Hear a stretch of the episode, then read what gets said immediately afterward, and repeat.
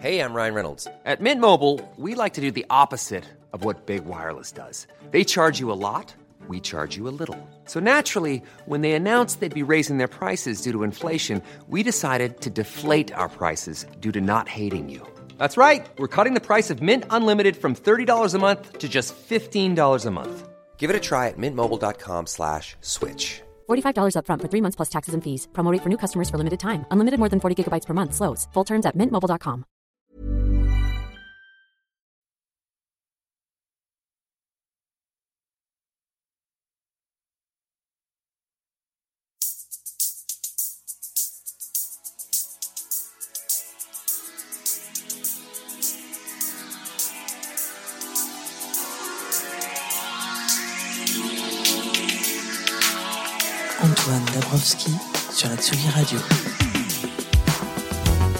Les équipes du festival Panorama et de Wart ont beau nous assurer que le nom de ce festival provient de la volonté de montrer euh, les musiques électroniques dans toute leur diversité, on reste tenté d'y voir une référence au druide Panoramix. Et non, je ne parle pas seulement de potions magiques.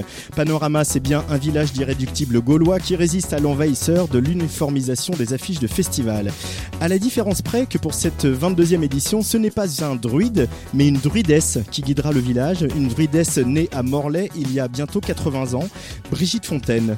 Dimanche en fin d'après-midi à l'hôtel des ventes de Morlaix, la reine des kékés convoquera la magie de ses mots à vagabonder sur les accords du guitariste Yann Péchin pour un moment qui s'annonce déjà unique. Avant cela, c'est bien la techno sous toutes ses formes qui va résonner sur les quatre scènes du parc Langolvas de Morlaix ce soir et demain. La Tsugi Radio a installé sa sonomobile dans les coulisses du festival et à ce micro vont défiler la finaliste du BPM Contest 2018, Sarah Zinger, mais aussi une des figures de la hard tech à la française, Bilix, ou encore le résident de concrète Antigone qui va rencontrer et échanger avec Arnaud Robettini qu'on ne présente plus. On est en direct de Panorama jusqu'à 23h et pour m'accompagner ce soir et demain, je retrouve avec plaisir Alexis Bernier qui a révisé toute la semaine et est incollable sur la psytrance et le Frenchcore, n'est-ce pas Alexis? Ah bah c'est indispensable pour venir à Panorama. Il faut toujours euh, se mettre à la page. Il faut toujours se mettre à la page. Nos premiers invités sont comme il se doit bretons. Ils viennent de Rennes. Ils ont récolté deux disques de platine. Ils ont atteint les 300 millions de streams euh, et ils vendent plus de merchandising que Mylène Farmer, paraît-il. Il s'appelle Columbine. Pas encore. Salut les garçons. Pas encore, on est juste derrière. Juste derrière Mylène Farmer, c'est l'objectif à atteindre euh, de dépasser le merch de Mylène. Farmer.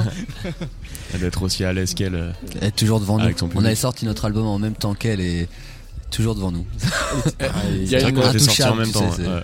Du coup, on était deuxième. C'est bien, deuxième derrière Mylène. Derrière Mylène, c'est bien. En même temps, le, le- le- le- le- comment dire, le côté pop, romantique, etc. Même si vous faites du rap, c'est un truc qui vous parle, euh, les garçons de Columbine aussi. euh.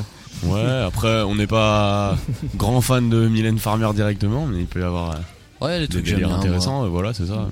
Il y a des trucs que t'aimes Et, bien euh, Ouais, ouais. Et euh, moi, je vais rebondir direct parce que là, on est chez Tsugi et moi, c'est un truc que je lisais quand j'étais ado, quoi. Avec mon daron et tout. Quand on écoutait de l'électro. Ouais, quand on écoutait l'électro. Et alors justement, Toujours êtes- la même forme avec l'album du mois et tout. présenté On a- on a- pareil. c'est un peu une nouvelle formule. Je sais pas lequel t'as ouvert là, mais euh, on a, on a le dernier. Ouais, il y, a, il y a toujours l'album du mois. Il y a toujours l'album du mois. Et euh, qu'est-ce que qu'est-ce qui vous plaît, qu'est-ce qui te plaisait dans la lecture de, de Tsugi euh, et dans surtout les groupes dont on parle? C'est pas tant pour nous, mais c'est c'est euh, pour. euh, c'est, euh, ça diguer quoi tu vois nous on est des diggers on en parlait tout à l'heure à table d'ailleurs c'est que c'est un truc qu'on fait plus Hmm. parce que quand tu digues t'as ce truc où tu passes par des phases où tu vas écouter plein de trucs que t'aimes pas aujourd'hui on a vous on a, un- un besoin d'être conquis direct même si on le fait toujours en rap tu vois mais c'est vrai qu'avant on était des diggers Ouais, à une époque où on, on aimait chercher des trucs un peu inconnus. Là, aujourd'hui, on se plaît un peu plus dans, dans ce qui va être un peu plus pop et tout et tout. T'as genre Larsen qui est en train de partir, je crois. on est on est limite, mais ça va se- ça va euh, se ça va se régler, t'inquiète Très pas. technique. et euh, ouais, ouais, c'est ça. Et maintenant, ouais, je pense qu'on se satisfait un peu plus aussi des fois de, de, de- de- des- des tops, tu vois, de ce qui se fait dans le top. Là où avant, genre en 2010 et tout, fallait aller chercher un peu euh, dans les trucs un peu les recoins sombres, les- la musique un peu underground pour vraiment trouver quelque chose qui, qui nous parlait. Mais c'est important ça quand on est musicien en devenir, qu'on travaille son, son outil hein, comme un artisan, de justement de se nourrir de plein de choses et puis peut-être à un moment, comme vous le dites, on, on a moins besoin de se nourrir. C'est ça que vous êtes en train de dire, Columbine? Ouais, clairement, c'est sûr.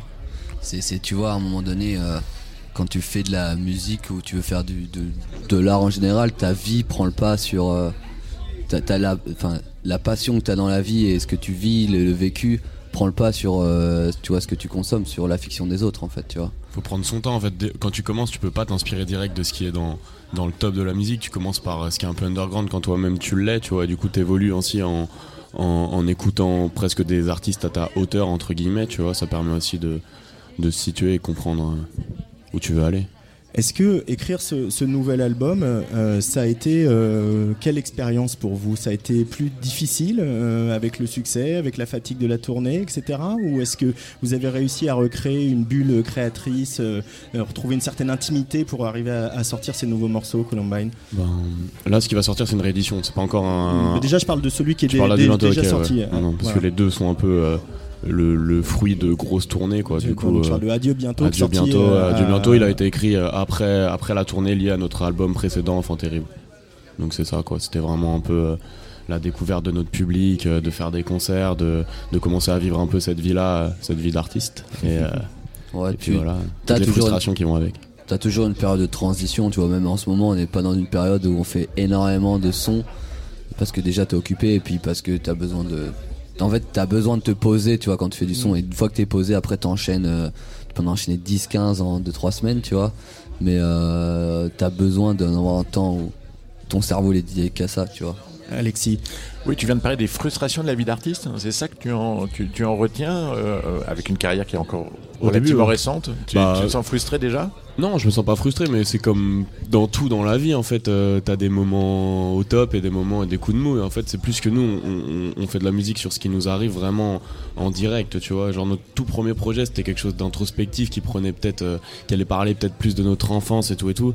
Mais cet album, euh, Adieu, Adieu bientôt, c'est vraiment juste après euh, ça où on avait un peu fait le bilan de nos vies d'ado. Là, c'était vraiment le début de notre vie d'artiste entre guillemets. Et du coup, c'est ça. Il y a des sons très positifs, mais il y a aussi des sons qui traitent de, de sujets plus plus, plus sombres qui peuvent te, te traverser l'esprit euh, quand tu vis tout ça, parce que ça va vite en fait. Bah, J'ai l'impression, ouais, c'est des carrières qui sont de plus en plus rapides euh, aujourd'hui. Ouais, les, les carrières se font et se défont doucement, donc faut rester euh, doucement ou rapidement, faut faire gaffe, hein, faut rester. C'est une Ça, spirale. c'est plein, c'est tout ça, c'est frustration, c'est comment, comment rester, comment rester fidèle à ce qu'on fait et tout et tout, et puis voilà quoi. Ça torture un peu l'esprit. Garder le cap. Ouais. Parce que les gens te placent toujours un peu au-dessus en fait malgré toi parce qu'en fait normalement tu tout le monde t'en parle tout le temps, soit ta famille, tes proches, euh, les gens que tu rencontres, il y a toujours de alors ça fait quoi? Alors et en fait toi-même tu te mets toi-même dans cette position où tout le temps t'es dans ce projet parce que tu penses tout le temps Mm. et que les autres tu peux pas y échapper avec les autres parce que les autres te renvoient dedans donc en fait tu tu t'en sors jamais tu vois? C'est c'est une spirale quoi C'est une forme de pression aussi ou... Bah ça va avec quoi. C'est, il y a, et c'est un revers de la médaille comme, euh, Mhm. comme avec tout. Et Hier, hier, il y avait une date euh, pas banale. euh, C'était au Zénith de Paris, euh, Columbine. Quand à un moment il y a un producteur de spectacle, votre tourneur qui vous dit bon là le Zénith on, on- on y va, on le fait. c'est quoi la sensation? C'est vertigineux ou tu vois t'es exactement dans ce truc de alors ça fait quoi de- Ouais, je suis exactement la- dans le truc de alors ça fait quoi nous, Ouais, c'est marrant. bah nous c'est une date tu vois c'est c'est ça une date comme une autre c'est un palier quoi. c'est un palier En fait, ouais. on, on, a, on, a, on a vraiment toujours fait petit à petit. Même si pour certains ça allait très vite, mais si tu regardes même en, en termes de salles, à Paris, on a commencé par la maroquinerie, puis on a fait deux Olympias, puis le Zénith. Vois, Bataclan si tu- aussi. Ah, Oui, ce qui est une progression normale. Bataclan. Euh, C'est une progression tout Bah, à fait une- normale. La seule chose, c'est que c'est Quand ça marche, quoi. Genre, c'est que euh, ça du va coup, très c'est vite. positif. Ouais, que, ouais. entre le maman euh, de la maroquinerie et le maman du Zénith, il y a finalement Il y a assez deux peu de albums temps. quand même finalement. Il y a deux projets. Non, il y a, ouais, il y a deux projets. un- début, une bonne année. Non, mais c'est vrai que ça va vite. Mais comme tu dis, en fait, on a une époque aussi où, où tout va plus vite. Euh, si tu, tu compares à il y a, il y a 20, 30 ans, Ah ouais. faire, un, faire un, un Olympia, c'était mythique. Là, aujourd'hui, il y a plein de types d'artistes qui en font et des artistes qui, qui, qui, qui, qui sont dans quelque chose de. Je sais pas, qui peut durer, d'autres dans quelque chose de plus euh, bref et tout et tout. Et c'est en mode. euh, ça perd aussi en symbolique, quoi. Et ça vous Non, ça inquiète plus de de, portes. de- justement que les choses aillent très vite de, Vous avez la peur de ne pas réussir à durer ou vous êtes très serein vis-à-vis de ça? On sait se renouveler. Ouais, je pense que ça. En fait, tu l'as choisi. Tout ce qu'on fait, on l'a choisi et. et... Enfin, finalement, on est tellement dedans qu'on est habitué. En fait, ton métier, c'est ta vie, c'est ton. Tu veux dire, quand tu sors dans la rue, faut que tu sois bien habillé quelque part. Tu vois, ce truc. Ça te dérange pas de rencontrer des gens dans la rue qui te reconnaissent ou quoi, mais c'est vrai que si tu vas en, en claquettes chaussettes, euh, short, ça fait chier, tu vois. Il faut être serein avec ce que tu fais. Je pense que tout n'est pas que succès commercial. En fait, je pense que même si tu pars euh, dans, dans des délires plus expérimentaux et tout, faut accepter que du coup ça puisse aussi euh, moins marcher en termes de chiffres, mais ça peut t'apporter aussi plus en en personnel et en crédibilité Et en artistique. développement. Et en fait, du coup, oui, tout, la, la réussite, elle est pas uniquement liée au, au succès. chiffres, euh, ouais. voilà, ça. Mais du coup, euh, c'est à prendre en compte quoi, quand tu crées. Ça dépend où tu veux aller et comment. Quoi. faut s'accepter soi-même à tout niveau, toute circonstance, euh, tout moment, tu vois. Parce qu'en fait, ton art, tout ce que tu fais, c'est représenté par ta personne. Donc t'as tes- tu dois avoir les épaules toujours pour le porter, tu vois.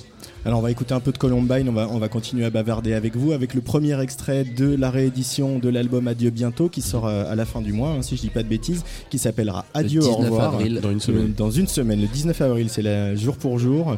Ça s'appellera Adieu, au revoir. Et Yes. euh, en, en parfaite illustration de tout ce que vous venez de vous nous dire euh, très calmement, le titre s'appelle C'est pas grave. C'est pas, grave. Columbine en direct de Panorama sur la Tsugi Radio.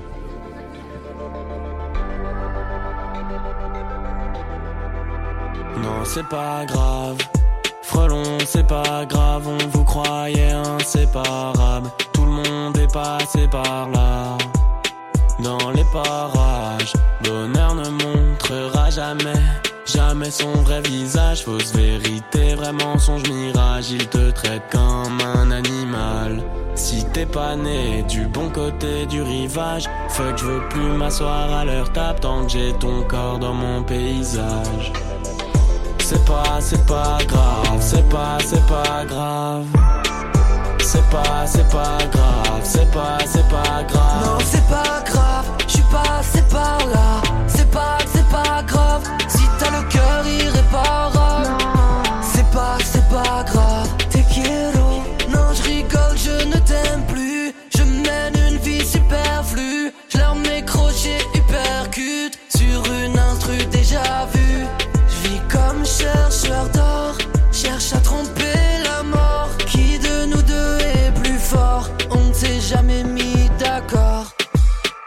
C'est pas grave.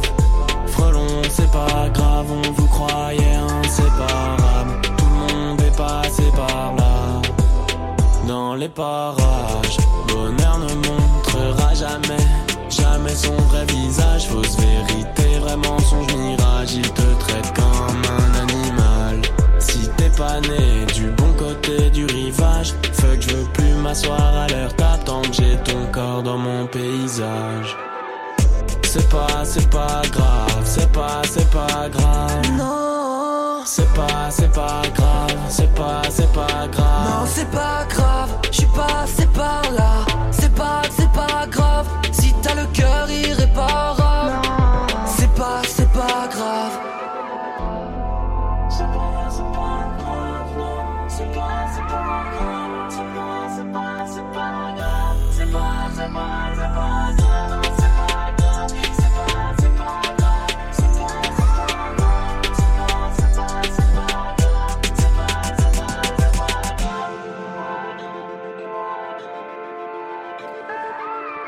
Columbine sur la Tsugi Radio en direct du festival Panorama avec ce morceau C'est pas grave, euh, premier extrait de Adieu au revoir, la réédition de- du deuxième album de- des- du, enfin, du- plus ou moins deuxième album, troisième album, qu'est-ce qu'on dit en fait? Du coup c'est un peu compliqué, euh, c'est vraiment le troisième? Adieu, adieu, adieu bientôt, 3.5, c'est le trois- Adieu, au revoir, c'est le euh, 3.5. Ouais, c'est un, voilà, projet, c'est ça. euh, c'est un projet de transition, je pense. Un projet de transition, Ouais. transition vers quoi Columbine? Bah, la fin d'une première trilogie d'albums, de projets, et, euh, et vers plein de nouveautés. Ouais, la fin C'est une, trilogie qui se voit sur les pochettes aussi parce qu'on est, en, ça. on est, Ouais, en- c'est ça, on est c'est pour sur le thème de l'enfance aussi. dit, en hein. fait, on, dit tri- on, on s'est dit trilogie après coup parce qu'on a vu que les, les trois pochettes étaient très raccords, donc il y a ce truc-là. mais Au pas début, on voulait la- justement un truc en rupture, tu vois, au niveau de la pochette. Et euh, quand on a vu la photo euh, trouvée par hasard sur internet, on s'est dit, euh, vas-y, c'était, ça collait trop. Et, et, euh, et du coup, on a, on a gardé la pochette. Mais à la base, on voulait un truc en rupture, justement, Radio Bientôt. Pour nous, c'était le début d'un nouveau truc. Et maintenant, c'est plus une trilogie. Et même la réédition, c'est dans la continuité. Parce que c'est pas un nouvel album, parce qu'en final, c'est plus une compilation de tests, de hits, tu vois, un peu dans tous les sens. Et que nous, on aime bien faire des sons si progressifs pour. euh, créer euh, pour scénariser un album et c'est je pense que ça va ouvrir aussi maintenant on va prendre une petite pause on va essayer d'ouvrir d'horizons de beatmakers de musiciens pour euh, faire des projets encore plus ouf euh, par la suite quoi J'aimerais bien que vous me parliez aussi de l'enregistrement de ce disque parce que vous êtes vraiment ce qu'on appelle des bedroom pro- producers. hein. Vous faites la musique avec vos mat- votre matos dans la chambre. Vous l'avez fait encore là. Et, mais en même temps, vous avez eu aussi accès à des grands studios. Comment ça s'est passé euh, pour vous d'aller dans les grands studios euh? Comme dans la chambre Ouais, ça, on a besoin, on a besoin de la chambre pour créer. C'est là où on construit la musique. Après, pour produire, c'est là où il- pour produire et améliorer la qualité, c'est là où on, on- on a, on a dû faire appel à des nouvelles têtes. Quoi. Du coup, euh, c'est passé par des nouveaux beatmakers. Là, en l'occurrence, la réédition, on l'a enregistrée par euh, NKF, qui est un Donc, peu l'ingénieur du son star. Le, euh, le- le troisième PNL comme George Martin Ouais, était le ouais, cinquième Beatles. ouais, C'est voilà. exact- c'est exactement ça, c'est le troisième membre en vrai. Ouais, ouais, c'est vraiment un mec qui. Il en fait, il fait pas que mixer, tu vois, et enregistrer avec lui, il te pousse vraiment ton son plus loin, il va chercher des effets, et puis nous, on est très là-dedans aussi parce qu'on arrive vraiment avec une base où, où en général, on prémixe nos sons, on, on veut, on veut les amener dans un délire, et si t'es avec quelqu'un qui te l'emmène encore plus loin et qui te capte direct, c'est parfait. Donc, c'est ce qu'on a voulu faire euh, sur ce, ce- ce nouveau projet. On a envie d'être pointu au niveau mix, effet, etc. Pour nous, c'est hyper important, tu vois. C'est, On écoute ça en fait. tu vois, ouais, on écoute vraiment ça. Pour, tu vois, t'as dans un son, t'as, on va dire le chant, le, le, le, la- enfin le chant, tout ce qui touche au texte et tout, l'instru et le mix, tu vois. C'est vraiment les. Tu peux avoir, euh, si t'as pas le mix, euh, les deux autres vont pas marcher, quoi. Bah, quand, quand tu commences, tu vas un peu à l'instinct et à ce que tu dégages, tu vois, à la sincérité et tout. Donc en fait, au début, quand on commençait, si on avait des mix un peu crado, c'est aussi parce qu'on n'avait pas accès à mieux, en fait. C'est bizarre de commencer un projet euh, avec direct euh, quelque chose de parfait, tu vois. Au début, ça a pas de. faut de la singularité, tu vois. Mais plus tu grandis aussi, plus il faut.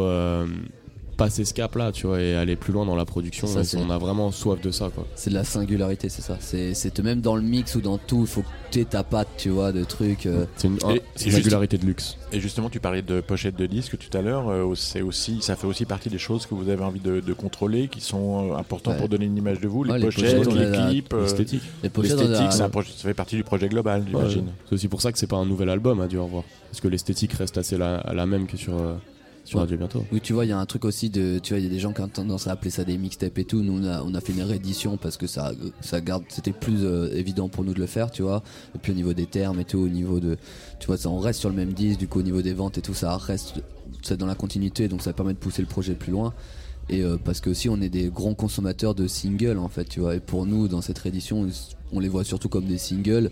Et on les a poussés comme tels. Et puis c'est l'ère du streaming aujourd'hui. Tu peux aussi sortir des, des projets où bon, euh, tu t'en fous un peu de la forme et euh, t'as envie juste d'écouter les sons. Et c'est ça qu'on a envie de faire on aussi. veut tu réinventer un peu euh, la façon de faire un hit aussi tu vois Réinventer la façon de faire un hit Columbine, c'est joli ça. bah, c'est un des tests qu'on essaie de faire depuis longtemps c'est traiter de Ouais. nouveaux sujets en fait genre essayer d'a- d'a- d'a- de faire quelque chose d'accessible mais qui quand même a du fond tu vois genre c'est pas c'est pas générique c'est pas déjà fait même c'est pas grave si tu te penches dessus il y a plusieurs lectures aussi possibles donc euh, c'est aussi ça qu'on a une cherche phrase que j'avais dit qui est pas mal, c'est genre, en fait, pour nous, faire un son formaté, c'est un- une prise de risque.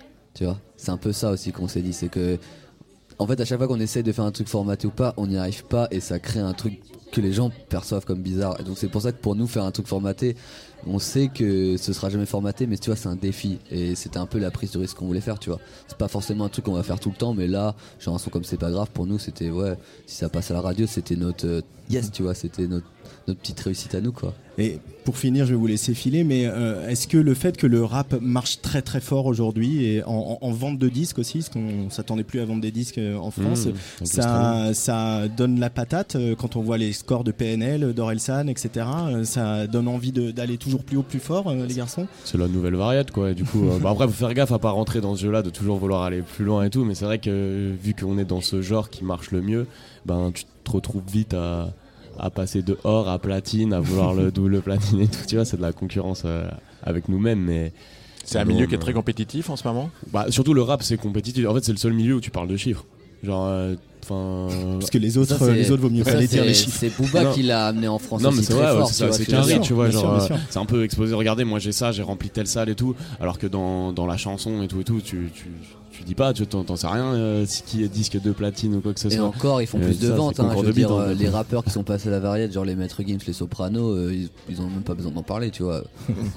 Parce que en fait, ce qui vend vraiment le plus, c'est quand même la variette, tu vois. Même si on dit que le rap est un peu dans les tops et tout, si tu regardes vraiment les chiffres et tout et tout, c'est en variette qu'il y Ouais, a des millions d'albums En- vendus et il y a Ouais, pas ça en Les rap. mecs de maison de disques, ils vont toujours te rabaisser en comparant des mecs de variette, dire ok, bon, t'inquiète, euh, il y a.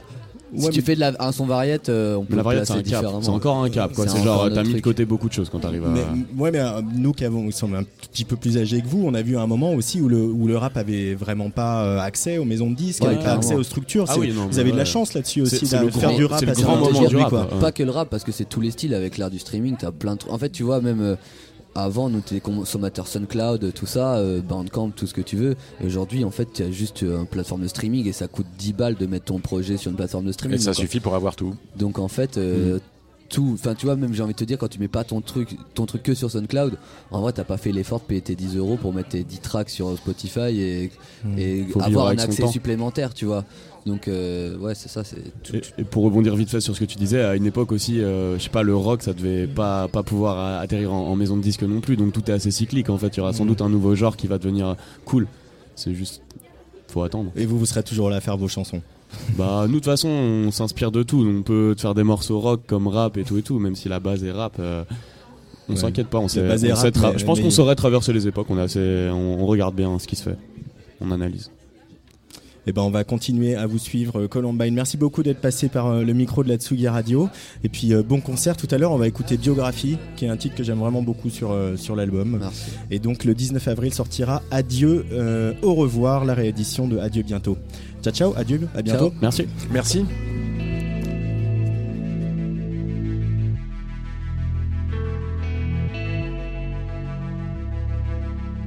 Je revois toujours les mêmes fans au concert. Le penchant anarchiste de mon beau-père. Le climat de la crise, le climat austère. Un dingue de Kobe Bryant sur un poster. Je me reconnais dans Bojack Horseman. J'ai toujours rêvé de jouer dans la grande salle. Voyage en amoureux vers le Népal. Commande sur Amazon avec mon PayPal. Il pleut dehors, je vais rester à l'intérieur. Je joue au Playmobil avec ma petite sœur. Sur Overwatch, je joue Tracer. Petit à petit, je monte le ladder. On est bloqué dans une machine à remonter le temps. 5h36, toujours devant l'ordi. On est encore bloqué dans une machine à remonter le temps. 6h36, toujours devant l'ordi.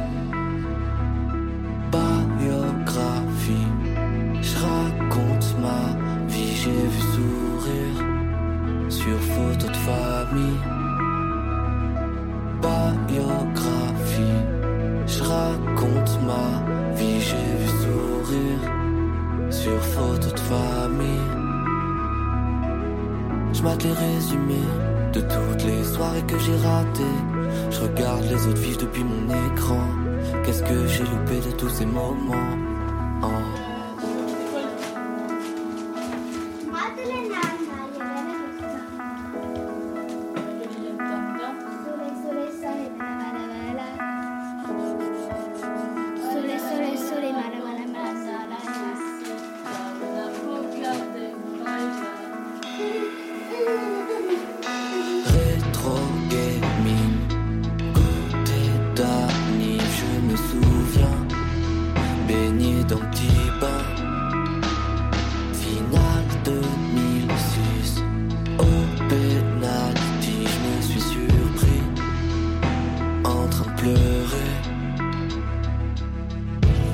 Théo, regarde, pour toi. Tu veux y aller?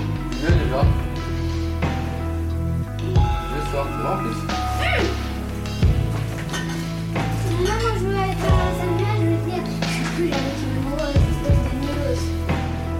À qui tu vas dire ça? Samuel Tu connais Docteur Who? Je connais Doctor Who, Ouais, parce que moi je connais, je regarde la série. j'ai jamais regardé.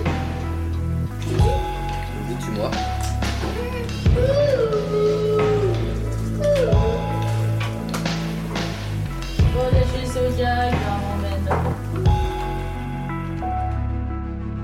Biographie, je raconte ma vie, j'ai vu sourire sur photo de famille. Biographie, je raconte ma vie, j'ai vu sourire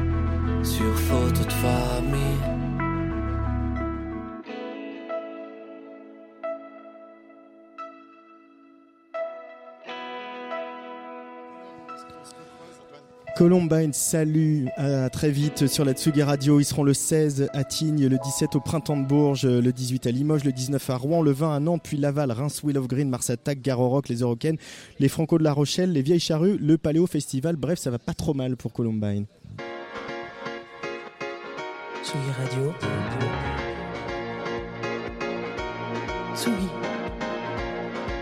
La Tsugi Radio, en direct du festival Panorama à Morlaix.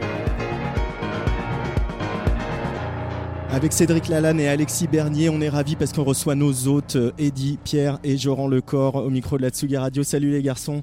Salut. Salut. C'est marrant, ça, ça, je rigole. Parce que tu as dit Eddie Pierre, c'est Eddie Pires. Eddy Pierres, voilà. Merci de Euh, rectifier pour moi, c'est sympa. Merci, désolé, après tout ce temps en plus. Euh, ah, on va évidemment parler de panorama. Alexis, juste avant, en préambule, euh, tu en parlais, je rends juste avant que les micros s'ouvrent. Euh, Il y a eu une date euh, pas banale pour un- quand on est producteur de spectacle. C'est évidemment le Zénith de Jeanne Haddad, de cet album qu'on a accompagné dans, dans Tsugi.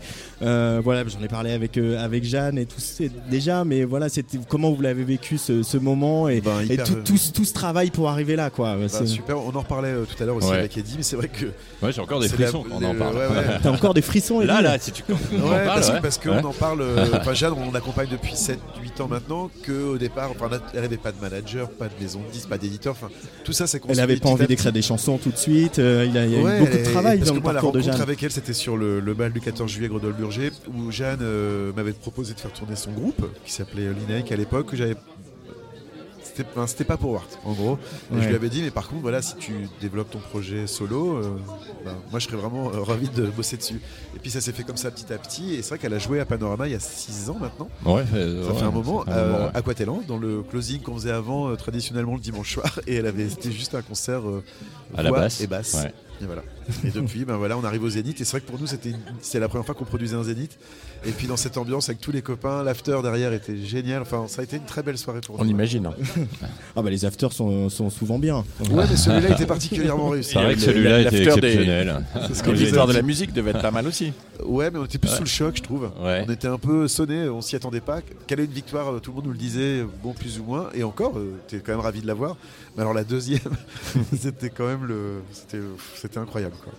Alors ce panorama 22e du nom, Eddie Pierres et, et Joran Lecor, euh, euh, bah, on a l'impression que c'est un site que vous, euh, que vous maîtrisez, que vous savez euh, conjuguer chaque année un petit peu différemment, changer une petite touche à droite à gauche, Ah, mais que globalement vous savez où vous allez. Hein. Oui, à la fois euh, changer euh, certainement, mais moi, moi, je suis sorti 5 minutes et en, en l'espace de 5 minutes j'ai vu un Pikachu, un Spider-Man Ah, et, ça, et ça, un ça Mario pas vraiment Ça, ça super. change je me suis pas, dit, hein. bon, c'est bon, ça change pas, Ça, ça change on est à Panorama.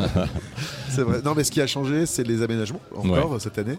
C'est vrai que la scène 2 avec le Physis 2.0, elle est vraiment hyper Donc euh, impressionnante. l'installation, euh, Ouais. l'espèce de DJ booth lumineux, euh, enfin, Je sais pas si c'est compliqué Physis à... encore le nom ou si C'est physique, c'est Physis, extended.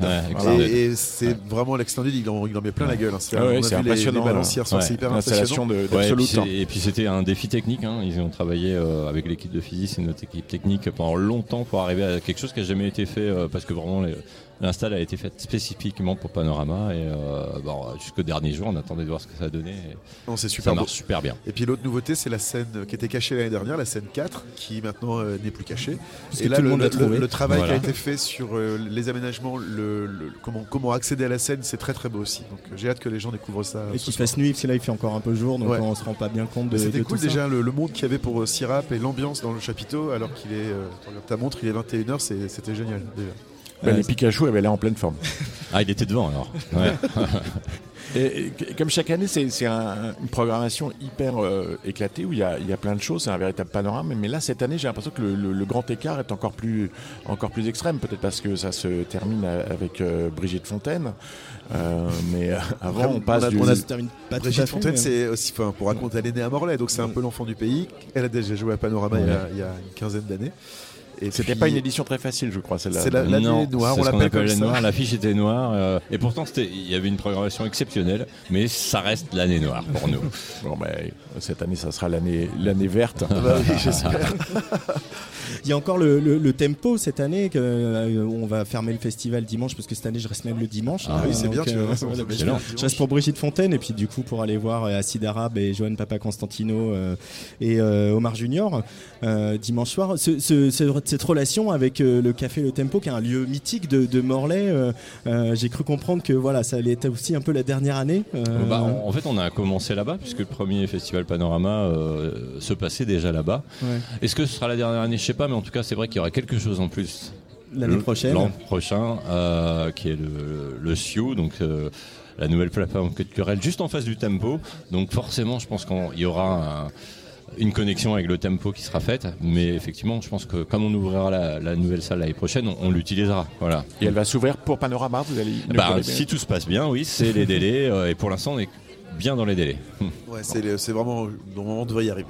On devrait, alors on peut rappeler le SIU, ça va être, euh, il y aura des salles de cinéma, euh, il y aura une salle de spectacle, vous pourrez aussi accueillir euh, euh, des artistes en résidence, Voilà, euh, il y aura des studios, il y aura une un librairie, restaurant. enfin, euh, ça sera vraiment un lieu de vie avec trois écrans de cinéma où les gens pourront passer euh, toute une journée, une soirée. euh, on pourra démarrer par un cinéma, tour à la librairie, manger au resto et puis aller à clubber après. Pas d'heure. après. C'est, c'est, euh, vous êtes content de ça aussi de- d'avoir réussi finalement un- en 22 ans à, euh, à, j'ai envie de dire prendre le pouvoir, mais en tout cas à, à laisser une marque sur la ville et sur, euh, et sur euh, proposer une offre culturelle qui va du coup pouvoir se décliner toute l'année avec le SIU et se dire voilà on l'a, on l'a fait de nos petits bras, on est parti de Coatelan et du tempo et, et maintenant on arrive à ça et on est un acteur majeur de la culture et d'un, aussi d'un lieu de vie et de social quoi Bah, sur Morlaix. Oui, forcément. euh, il y avait l'inauguration tout à l'heure. Je crois que tous les élus l'ont l'ont souligné. Euh, ils sont, je crois, euh, toujours euh, étonnés par euh, notre vitalité, notre envie à chaque fois de, de rebondir, parce que euh, l'histoire du Sioux, c'est quand même 10 ans. hein.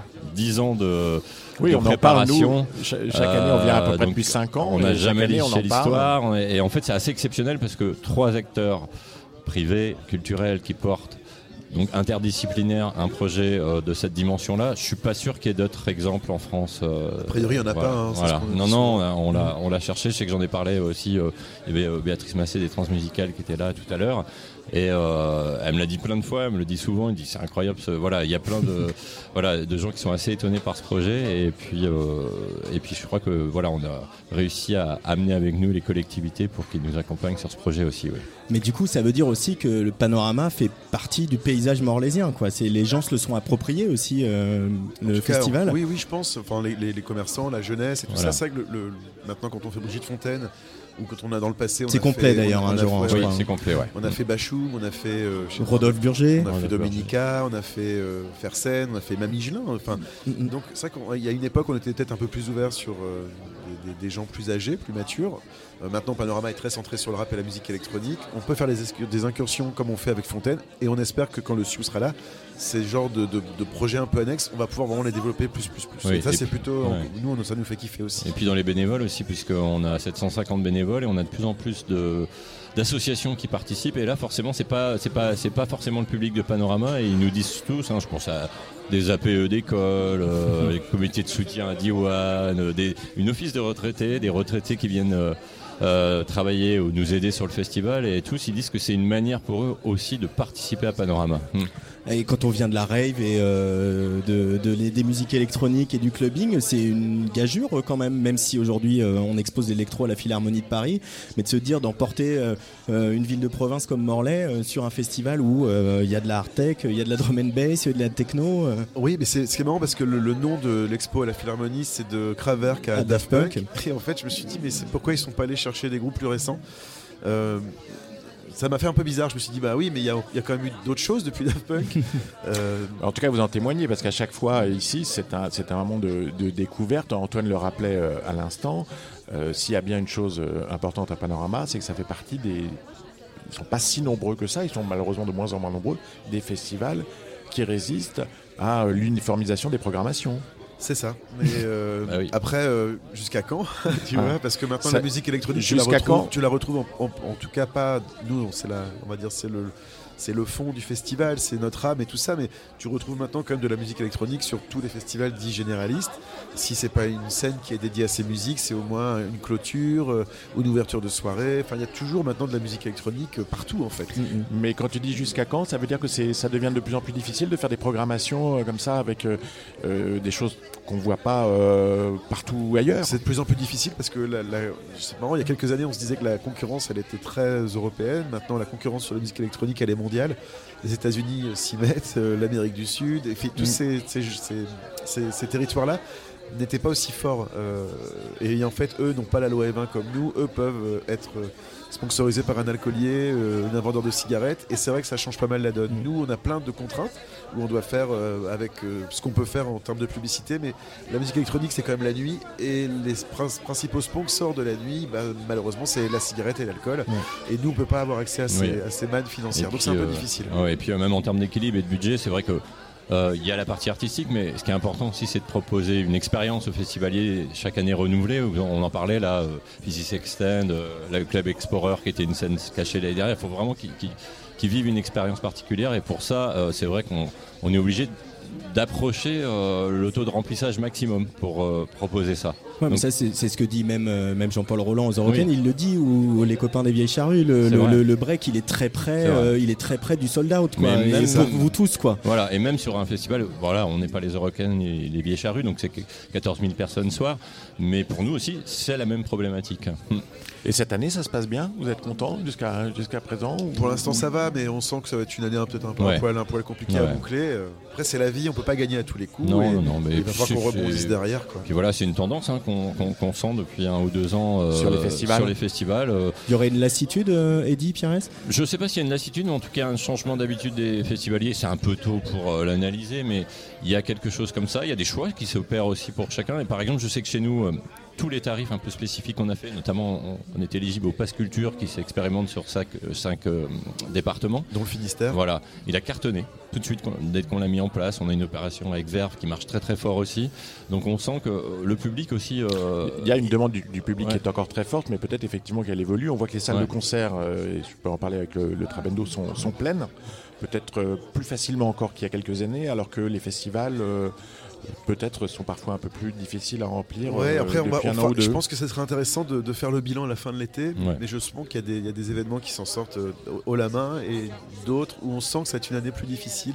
Euh, là, j'ai fait plusieurs festivals euh, ces dernières semaines et tous les festivals que j'ai visités, c'était plus dur que l'année dernière. Puis il y a un prix de billet aussi, hein. forcément, nous on essaie de le garder euh, raisonnablement abordable à tous, mais c'est vrai qu'on arrive à un prix de billet euh, qui est un peu plus cher qu'avant, faut pas se le cacher, mais qui est largement moins cher que dans certains pays. hein. On reste un des pays où, où la culture Ouais, et les festivals sûr. sont les plus Et abordables. pour revenir à la programmation, genre, euh, par exemple Svenvat qui joue demain soir, euh, c'est plus dur d'avoir euh, Svenvat aujourd'hui euh, pour un festival comme Panorama qu'il y a quelques années peut-être? Non, c'est plus facile parce que le festival a a une renommée et que Ouais, pour nous, ce, c'est ce plus qu'un un manager ou un programmateur aime bien, c'est voir qui, qui a joué. Donc quand tu peux dire que Laurent Garnier, Paul Kalkbrenner, je sais pas moi, Pat Pot, Tale of Us et, et j'en passe sont venus, Boris il se dit, Brejcha, euh, ouais, ils sont ça va, rassurés. ils se disent, ils sont, ils sont rassurés, on va être bien reçus, s'ils ont fait tout ça et s'ils existent depuis 22 ans. Donc non, non, c'est quand même plus facile. Maintenant, le prix des, des- des DJ, que ce soit Svenvat ou d'autres, explose et que, et que monter un, un- un line-up cohérent sur quatre scènes, c'est de plus en plus difficile avec une économie un peu. en essayant de garder un, un- un tarif d'entrée abordable. quoi. Voilà, Ouais. tarif abordable et puis, euh, puis toute cette décoration et cet aménagement qui est hyper important aussi. Ouais. Merci Jean Lecor et. Thierès de Merci. nous accueillir euh, pour euh, chaque année ici à Panorama.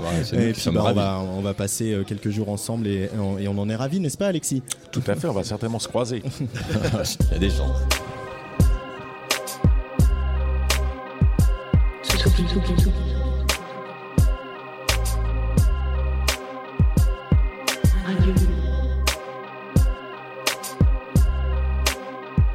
La Tsugi Radio, direct du festival Panorama à Morlaix.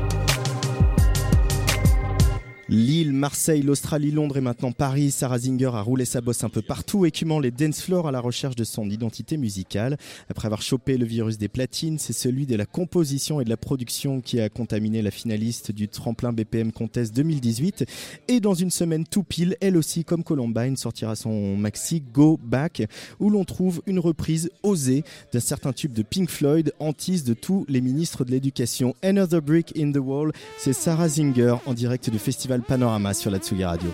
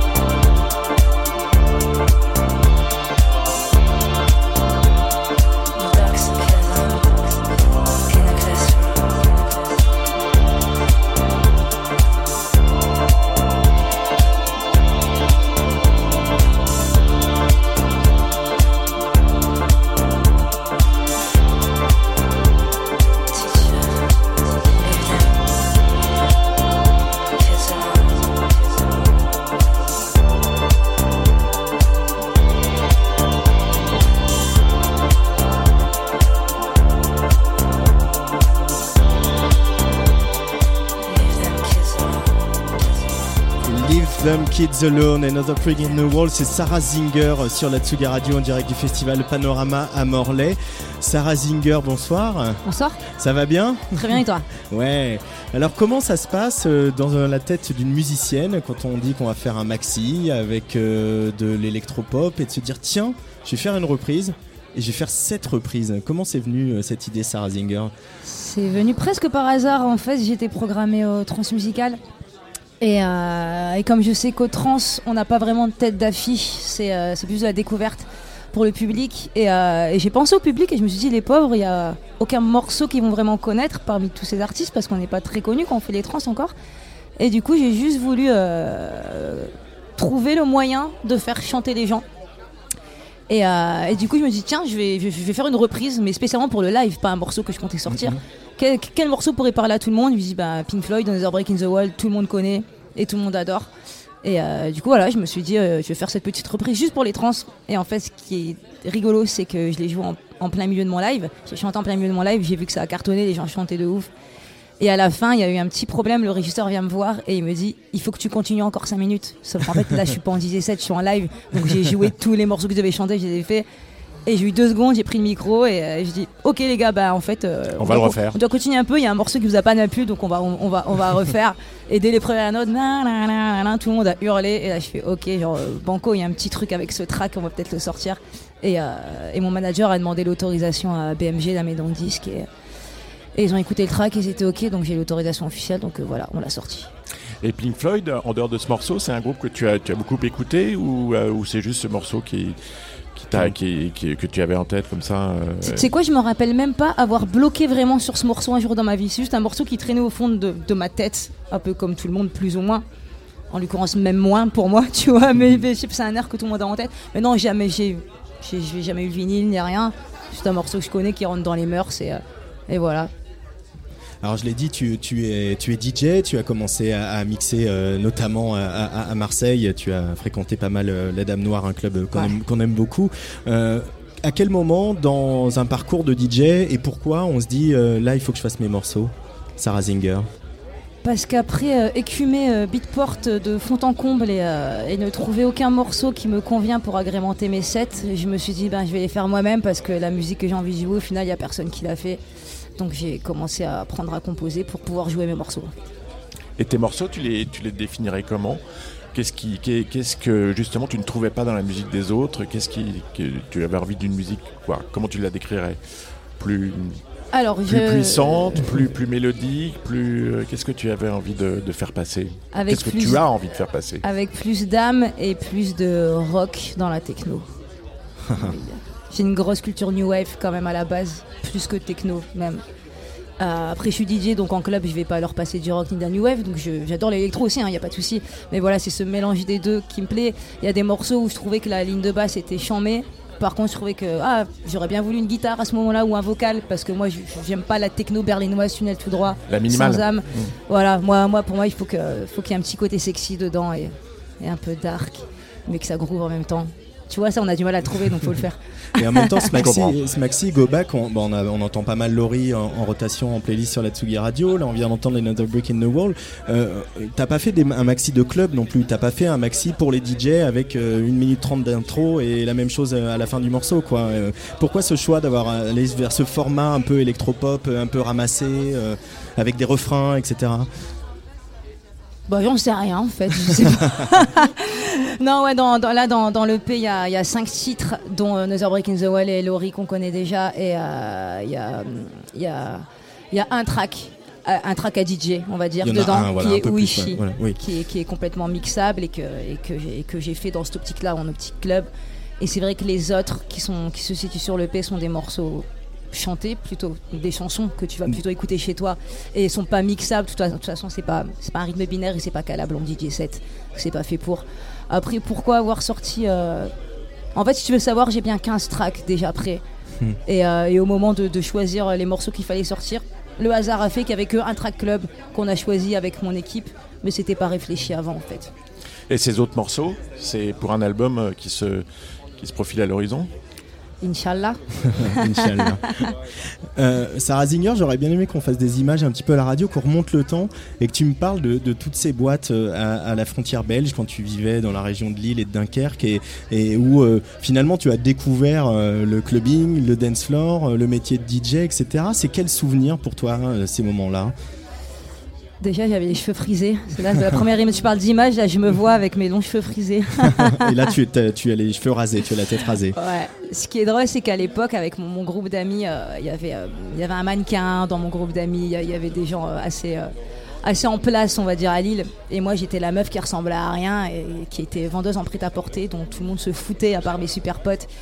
Et du coup, on m'accueillait plus ou moins parce que, parce que mon groupe était un peu hype, on va dire, dans, dans, dans la ville de Lille. Et moi, j'étais vraiment la, la, la- personne que tout le monde s'en foutait. Et du coup, on venait pas me parler en fait en boîte. Et euh, quand tout le monde accaparait mes potes et parlait à mes potes, bah, moi, je fixais le DJ. Et je me disais, waouh, le mec est tout là-haut. euh, C'est fou, c'est génial, c'est lui qui choisit la musique. Et comme là, je sais pas trop quoi faire, être à sa place, ça faciliterait à passer le temps, tu vois.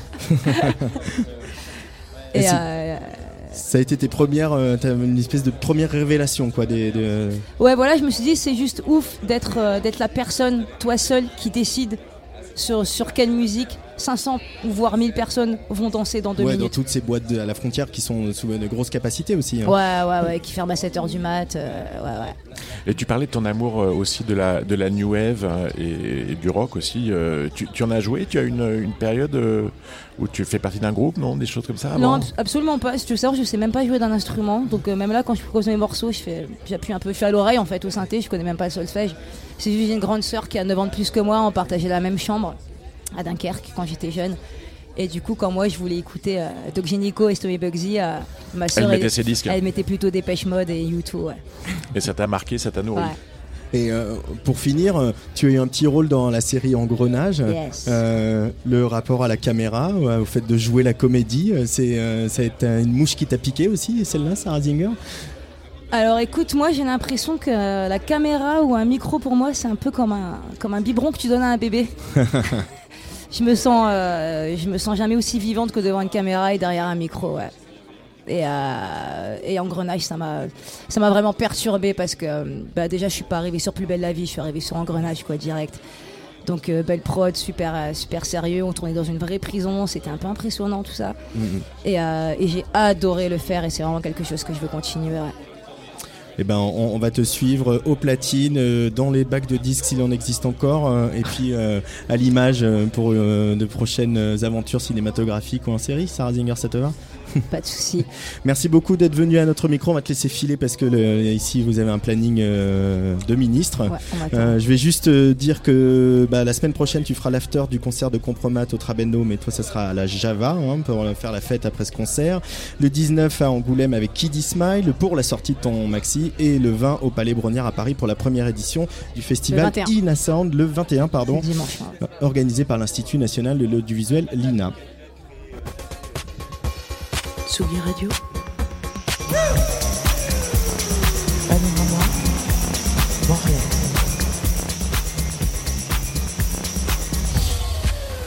La Tsugi Radio en direct du festival Panorama à Morlaix. Si trans, Frenchcore, Frenchcore, Art Tech, chaque année Panorama, c'est l'occasion pour nous de faire le point sur la scène art techno. Toujours très bien représenté ici. Notre prochain invité est français et fait entendre sa musique un peu partout sur la planète.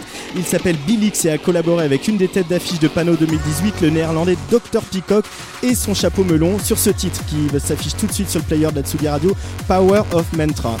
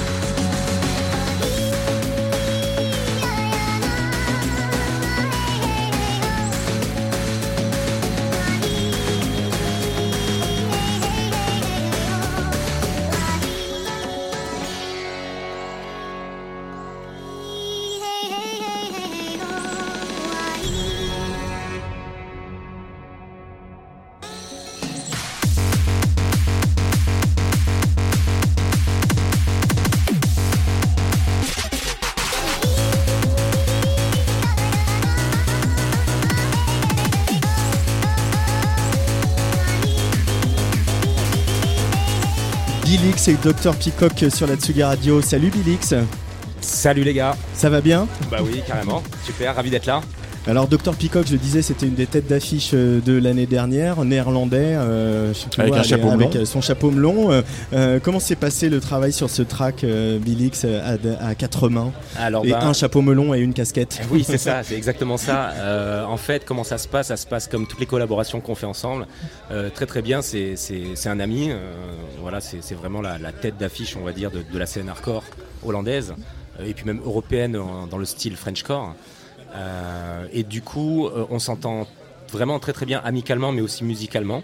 Et du coup, en fait, quand on fait de la musique, il y a tout qui, qui, va très très vite. Euh, on a une entente vraiment, comment dire, très très efficace qui nous permet de, de créer plein plein plein de tracks. Et là, c'est vrai que depuis un an, on enchaîne les collaborations. Euh, et voilà, c'est assez, c'est assez cool, ça marche plutôt bien. On est très content de, de ce travail euh, ensemble. Alexis. Ah, oui, je le disais en antenne, euh, chaque année à Panorama, c'est là qu'on vient faire un peu de notre shot de, de hardcore. Euh, parce que tous les festivals, euh, si tous les festivals ont de l'électronique de plus en plus, ils ne sont pas tous ouverts euh, aux sons les plus, les plus Absolument. rapides et les plus extrêmes. Ouais. Euh, et j'étais à l'exposition sur le- la scène électronique qui vient d'ouvrir à, à Paris euh, ces derniers jours. Euh, j'étais avec Manu Malin et effectivement j'avais le sentiment aussi que le hardcore était très peu représenté dans, dans cette expo. Euh, toi, c'est le, le genre dans lequel tu t'exprimes. Est-ce que tu, tu te sens un peu ostracisé ou est-ce que tu, ça- tu regrettes que de ne pas pouvoir euh, que les festivals soient pas aussi ouverts à- au genre musical que tu défends? Alors c'est une très très bonne question parce que euh, moi je vois ça alors de deux points de vue. Euh, premièrement, euh, je pense qu'en fait il faut pas euh, regretter parce que euh, aujourd'hui on a une montée quand même du Frenchcore, euh, du hardcore, euh, de ces musiques électroniques un petit peu euh, extrémistes. alternative, avant-gardiste si je pourrais dire. euh, qui fait que- Radical. ouais radical Euh, si, si, si- si tu regardes en fait il y a tellement de festivals qui depuis ces cinq dernières années même dix dernières années sont ouverts à ce style musical et du coup ça, ça, ça nous ouvre des portes incroyables Tu as l'impression que les portes s'ouvrent de plus en plus Absolument. Y compris en France, tu veux dire, Billy? Absolument, ouais, ouais, complètement. Regarde, l'année dernière, j'ai joué à l'Electric Park euh, Festival euh, en- à Paris. Euh, voilà, où c'est des, des- des- des- un festival qui, qui diffuse quand même pas mal de, de musique mainstream, entre guillemets, euh, Mhm. qui s'ouvre au milieu rave. Et du coup, euh, on a une ouverture euh, sur tout ce qui est hardcore, musique hardcore, on va dire musique hard, musique rave hard. Voilà, on, on avait déjà de la, de la psytrance, de la musique techno, de, la musique progressive. Là, vraiment, on a du hard dans tous les sens. Et la deuxième façon de voir, c'est effectivement, tu as raison, il y a beaucoup de lieux où c'est encore diabolisé. C'est-à-dire que quand tu arrives avec ce type de Diabolisé musique, carrément tu bah, le- Diabolisé, oui, parce que par exemple, moi je me mets à la place de, de, de- de- de- de personnes adultes, quand tu leur fais écouter ça et qui n'ont pas l'habitude d'écouter ce genre de musique, ils se disent mais qu'est-ce que c'est? C'est du boom boom, on dirait qu'il y a des travaux à côté. Euh, ils n'arrivent pas à comprendre et à rentrer dans, dans le délire. Euh, du coup, aujourd'hui, on, on a des nouveaux artistes euh, comme euh, Cefa, on a cité tout à l'heure Dr Peacock, plein d'artistes euh, dans, dans le milieu hardcore où, où c'est devenu quand même beaucoup plus mélodique, où il y a quand même une maîtrise, il y a du solfège derrière, il y a de la recherche. Euh, moi, pour ma part, j'essaie d'utiliser des, des- des beaux remixes ou de faire travailler des chanteurs pour avoir un côté world, ethnique dans ma musique. Donc c'est quand même une sacrée ouverture où tu t'arrêtes pas qu'à un gros kick ou une grosse rythmique très sale avec rien qui se passe derrière. Du coup, je pense qu'avec ce, ce- ce genre d'ou- d'ouverture musicale, on arrive à toucher un peu plus les gens. Et euh, ça se ressent sur les festivals à programmation où on a accès à de plus en plus de clubs, euh, de festivals euh, entre guillemets mainstream qui s'ouvrent avec des petites scènes hardcore. Et puis là, il y a une scène ce soir, la scène du chapiteau où tu vas jouer tout à l'heure avec Ouais. toi, Miss K8, Radical Redemption, Exactement. etc. Une Ouais. scène entière où il y a quel- vous, vous allez tous pouvoir déployer votre son, Alexis. To- Et toi, ton parcours, ça a, ça été tout de suite euh, ces musiques euh, les plus, les plus radicales, comme on disait tout à l'heure ou, euh, Ouais, alors ouais, alors peut-être pas radical dans le sens bourrin euh, du, du style. C'est- euh, toi qui l'as dit, moi, je peux te dire ça. Ah, moi, moi, je te dis ça parce que c'est vrai que c'est quand même c'est assez, c'est assez violent. Après bon moi je le vois pas comme de la violence, je le vois plutôt comme de l'énergie. Pour moi c'est de l'énergie. Voilà, c'est une musique qui est vive et euh, qui te donne de l'énergie. Euh, moi j'ai commencé il y a à peu près plus de 10 ans euh, dans, la scène rave euh, européenne. Et à l'époque c'était quand même quelque chose d'un peu plus lent, ce qui s'appelait de la tribe. voilà, ou, un peu après de la hard tech, tricore, avant d'arriver sur quelque chose qu'on appelait Frenchcore ou, ou même hardcore. Euh, du coup, c'était quand même de la musique un peu plus cool, mais ça restait quand même quelque chose d'un petit peu euh, diabolisé dans le sens où tu faisais écouter ça à tes parents, tes parents te disaient non mais mon gars, euh, c'est pas de la musique, voilà, écoute de la vraie musique, écoute des Beatles, voilà, les Beatles ça c'est de la vraie musique quoi, tu vois. Et euh, donc oui, il y a eu quand même pour ma part dans mon style une évolution. Quoique aujourd'hui je reviens un petit peu à la source où j'essaye de, de- de- de travailler ma musique avec beaucoup d'influence psy- qui est pour moi un retour sur les fondements même de, de- des sonorités rave. Voilà. Et euh, je t'interromps, mais juste, on, a l'impression que de, comme dans le métal, il y a une espèce de, de profusion de, de sous-genres euh, ont des noms tous pas de possibles, termes, euh, ouais. de termes Absolument. incroyables. C'est que- incroyable, Que, ouais. Moi, je veux dire, bah, Vand- Vandal qui a inventé son truc, la Ragatech, qu'on Ouais. avait à ce micro l'année dernière. ouais. Comment tu l'expliques ça que chaque sous-scène a un son, on se croirait en Angleterre. euh, Mais c'est exactement ça, c'est exactement ça. En fait, si tu préfères dans la, dans la musique électronique, tu as vraiment un style propre à chaque, euh, à chaque style, avec des codes euh, très respectés, avec un public qui, euh, qui, euh, Qui est très exigeant aussi, qui est hein. exigeant sur ces codes. Et donc, dès, dès que tu mélanges les codes, tu as les aficionados qui te crient au scandale. Il y a Et des guerres moi- de chapelle Absolument. Et moi, c'est ce que j'adore faire. C'est mon cheval de bataille. de, de, Voilà. de faire tomber les barrières. Exactement, c'est ce que je kiffe. Voilà, c'est vraiment pour moi, c'est mettre de la petite trance euh, plutôt lente euh, par rapport à un public euh, hard qui va aimer les choses très, très rapides et le mélanger avec quelque chose de très rapide euh, par la suite, tu vois. On écoute un petit bout d'Anger Fist et on continue à, à bavarder de toutes ces sous-chapelles. Super.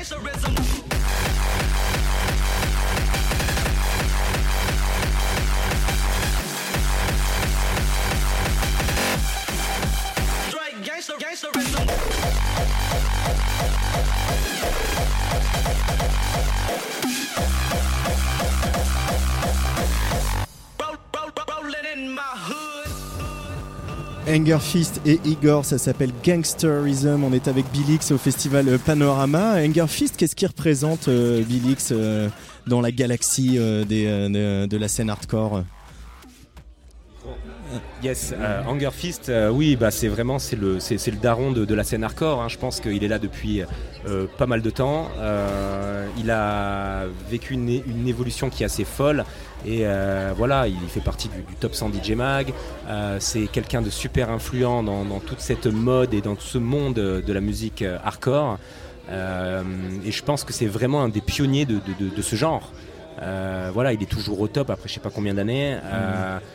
Chaque année, il sort des nouvelles prods qui sont toutes aussi folles les unes que les autres.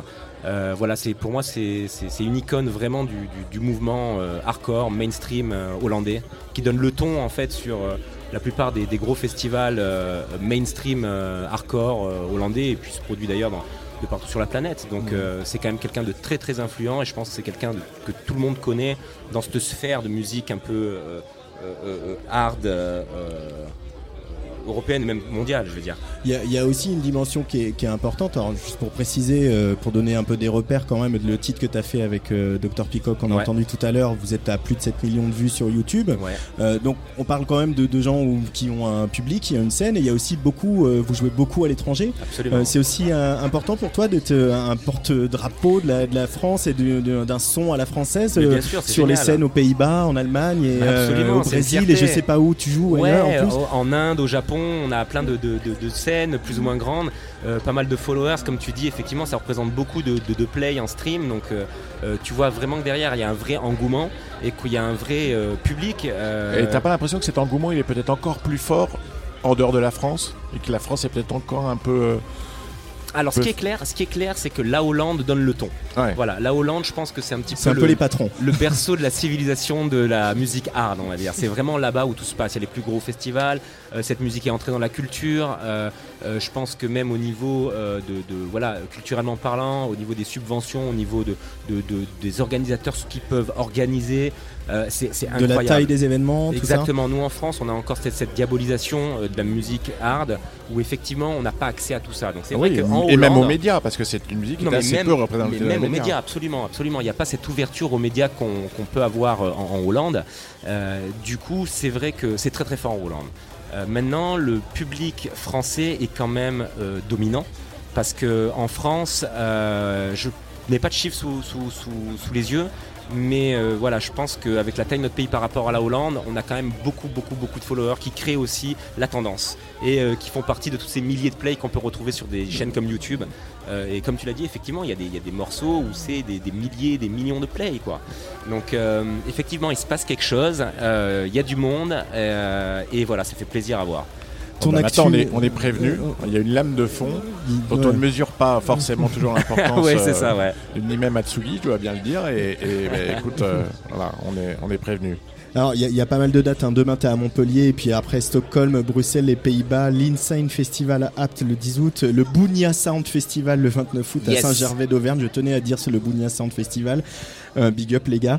Euh, et ton actu discographique, il y a des nouveaux morceaux avec Dr. Peacock, des morceaux à toi. euh, Ah ouais, il y en a plein, il y en a plein en cours. Disons que ce qui est cool, c'est que nous, avant tout, on aime faire de la musique. Bon, on est DJ, on, on se- on se reproduit, mais euh, sur scène, mais on, on est, on se produit sur scène, pardon. On- on- on- ce qu'on aime euh, d'abord, c'est vraiment faire de la musique. Donc du coup, on passe beaucoup, beaucoup, beaucoup de temps en studio euh, à, à faire des morceaux, et, et du coup, on essaye d'avoir une actualité qui est riche. Donc ouais, des, des- des- de l'actualité, il y en a plein. Il y a des morceaux qui sortent peut-être toutes les deux semaines. Ah ouais, Euh, voilà, des- prolifiques, des- les gars, des- hein. des rem- remixes non officiels qu'on met sur YouTube comme ça pour le délire, des releases officielles voilà régulièrement. Euh, Tout ça à suivre sur tes réseaux sociaux, Absolument. Instagram, Ouais. Facebook et compagnie. Merci Billy Yes. d'être euh, passé par le micro de la Tsugi Radio, nous avoir fait un petit point euh, très beaucoup, éclairant sur euh, la scène, le son, les, les scènes hardcore, art techno, Et etc. ben, j'espère que quand vous allez rentrer chez vous, vous allez allumer YouTube et écouter un petit peu de hard tech et de Frenchcore. Bah déjà on va aller te voir tout à l'heure ici à Panorama au cool, chapiteau vers 23h. Yes. Merci beaucoup Billy. Merci à vous, merci de m'avoir accueilli. On va écouter un peu de techno Salut. maintenant avec Antigone, le résident de Concrète et un extrait de son album. On va recevoir euh, bien sûr Antigone à ce micro en compagnie d'Arnaud Robotini si il ne fait pas des cocktails.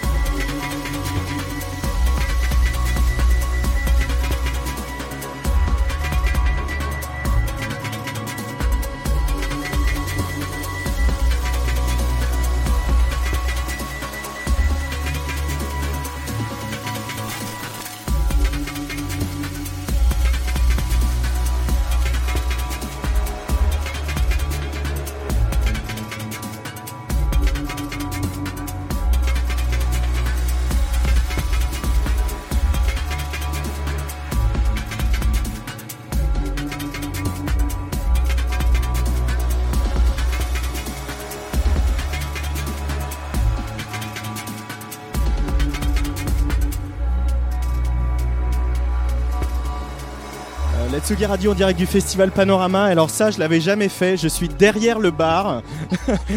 je me fais un peu engueuler, mais si je viens derrière le bar, c'est pas- parce que je retrouve Arnaud Robotini qui est en train de faire des cocktails. Salut Arnaud. Salut Antoine. Oui, je fais des cocktails, c'est ma passion en fait. euh, euh, voilà. Avec Mélanie. Avec Mélanie, oui. Avec Mélanie, voilà. Alors qu'est-ce qu'on boit Arnaud ce soir? On boit un Captain Braze. En fait, c'est c'est parti avec. euh, en fait, je voulais l'appeler. Je sais pas s'il est là. Je voulais l'appeler Captain Joran. Joran Lecor, le, pro- le directeur artistique de Panorama. Parce que c'était une grande conversation. euh, dans, mon rider en tournée, je fais des cocktails. Et je sais pas comment c'est venu. On s'est dit, on va créer un cocktail pour euh, Panorama.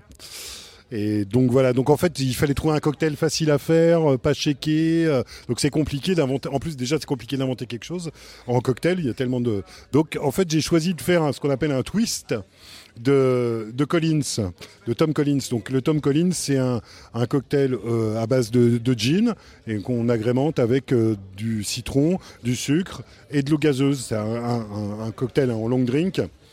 Et voilà. Et donc j'ai, je me suis demandé quel, quel élément euh, je pourrais ajouter pour, pour le rendre un peu local. Un peu braise. Un peu braise. Et en fait j'ai pensé à la sauge, qui est une plante druidique. Comme il y a des, des, des- des sortes de cocktails comme ça, pareil à base de citron, sucre, gazeuse, euh, avec euh, du basilic. euh, donc ça peut faire penser au morito aussi comme principe. Voilà, c'est, tout ça est un peu euh, une déclinaison. C'est ton côté panoramix. C'est mon côté panoramix, voilà. Bon bah je vais te laisser faire des cocktails et puis quand tu as fait ces petites tournées, tu nous rejoins, on est avec Alexis Bernier et Antigone sur la Tsugi Radio. Ah, ah bah avec plaisir, Alexis il en voudra un, je pense, Cédric aussi. Ah bah bien sûr qu'on veut des qu'on veut des cocktails. Puisque pendant que tu fais ton Didier Varro en passant derrière le bar, J'arrive, j'arrive. voilà, On a moi, soif. je suis, moi, je, voilà, Antonin qui a, qui a soif, hein, que je que je salue, euh, Antonin euh, alias An- Antigone. Bonsoir. Bonsoir. Et merci d'abord parce que tu viens de réaliser le, le dernier euh, mix CD pour pour Tsugi. C'est ça, ouais. Avec que des artistes français. des, de- des sons que, que- que tu défends de- depuis quelques années parce que tu incarnes d'une certaine manière, euh, je, je dirais, le, le- euh, fait partie du renouveau de la techno dans les années 2010 parce que moi qui suis un, un- un vieux de la vieille, je me, je souviens de cette période dans les années 2000 où la techno en France était un peu dans le creux de la vague et puis euh, autour d'un lieu comme Concrète, hein, euh, pour, ne- pour ne pas le citer, où tu as été résident pendant des années, il y a eu une véritable renaissance. Tu as eu l'impression de vivre un- une sorte d'âge d'or nouveau de la techno? Ouais, ça, ça a duré pendant, euh, pendant 5 ans. Et puis, on- on- avec Concrète, on a vraiment ressenti ce, renouveau bah, qui, venait déjà d'une part du Berghain. Et, euh, c'est vrai qu'à Paris, bah, on n'avait pas. On, avait le Rex, mais on n'avait que ce club-là euh, pour représenter la techno. Et c'est vrai que Concrète est arrivé avec euh, un, nouveau concept qui était tout simplement de- d'avoir une vue sur l'extérieur et aussi qui, qui- qui- ils- ont eu l'idée de, de prendre des artistes dont moi ou Bézad Amarou, François X, des Oui, a- artistes qui étaient inconnus en fait. Ouais, il y a toute une nouvelle scène qui est apparue à ce moment-là, qu'ils ont aussi associé à, à des noms euh, qu'on a re- retrouvés, qui étaient une- des gens comme Sir John ou plein de gens qui étaient très importants dans les années 90 et qu'ils ont refait jouer euh, Ouais, ouais, ouais, aussi. On a eu le droit à Robert Wood. euh, Robert Wood, euh, Luke Slater, euh, tous ces gens-là qu'on a euh, vu revenir avec, euh, avec plaisir, parce que c'est vrai qu'il y avait trop peu de techno euh, à une période. Et, euh, tout ça, ça t'a amené au, premier album? Bon, il arrive un peu plus tard, le premier album. J'ai fait un double disque, je crois trois ans avant, qui s'appelait Counter Dust. Donc c'est parti. Donc c'est Token qui m'a demandé de, de- de faire un disque et ça en est devenu un double disque, enfin un double P. Et c'était plus ou moins le premier album que j'ai fait.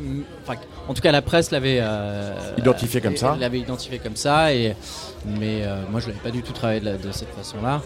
Et, euh, Et l'an dernier, il y a eu Rising. et il y a eu Rising, voilà. C'est un album euh, que, que tu vis là pour le coup que vraiment comme ton, ton premier album travaillé Vraiment à toi. travaillé, ouais, qui était un peu compliqué à faire parce que c'était pendant une, une- une période où j'avais énormément de dates et c'était c'était une période assez douloureuse parce que du coup je, trouvais jamais le moment de, de faire de musique. Ça a été fait, euh, je pense que l'album a été fait en deux mois. C'est vraiment euh, euh, avec, euh, ouais, euh, avec des, des- des nuits blanches euh, à la dernière minute, enfin, vraiment à la, à la deadline.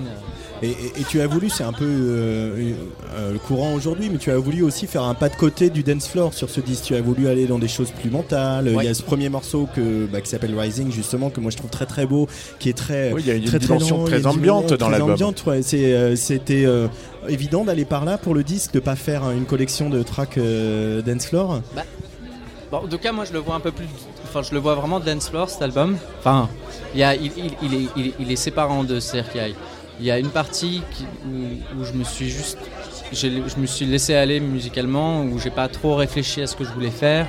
C'était juste euh, commencer avec une, inspiration et puis, puis sans vraiment euh, avoir d'idées derrière et juste explorer les sons. Et, l'autre partie était beaucoup plus club et je voulais faire un mélange des deux. Les deux univers.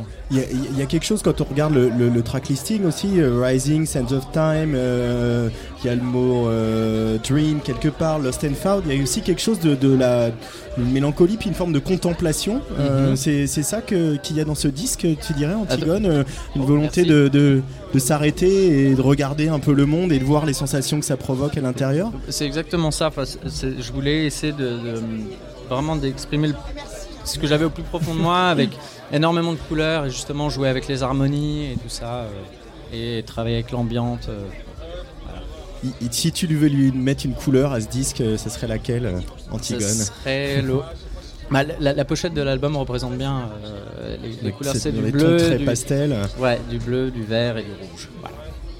Et Alexis Bernier, il y a Tom Cruise qui nous a rejoint à la table.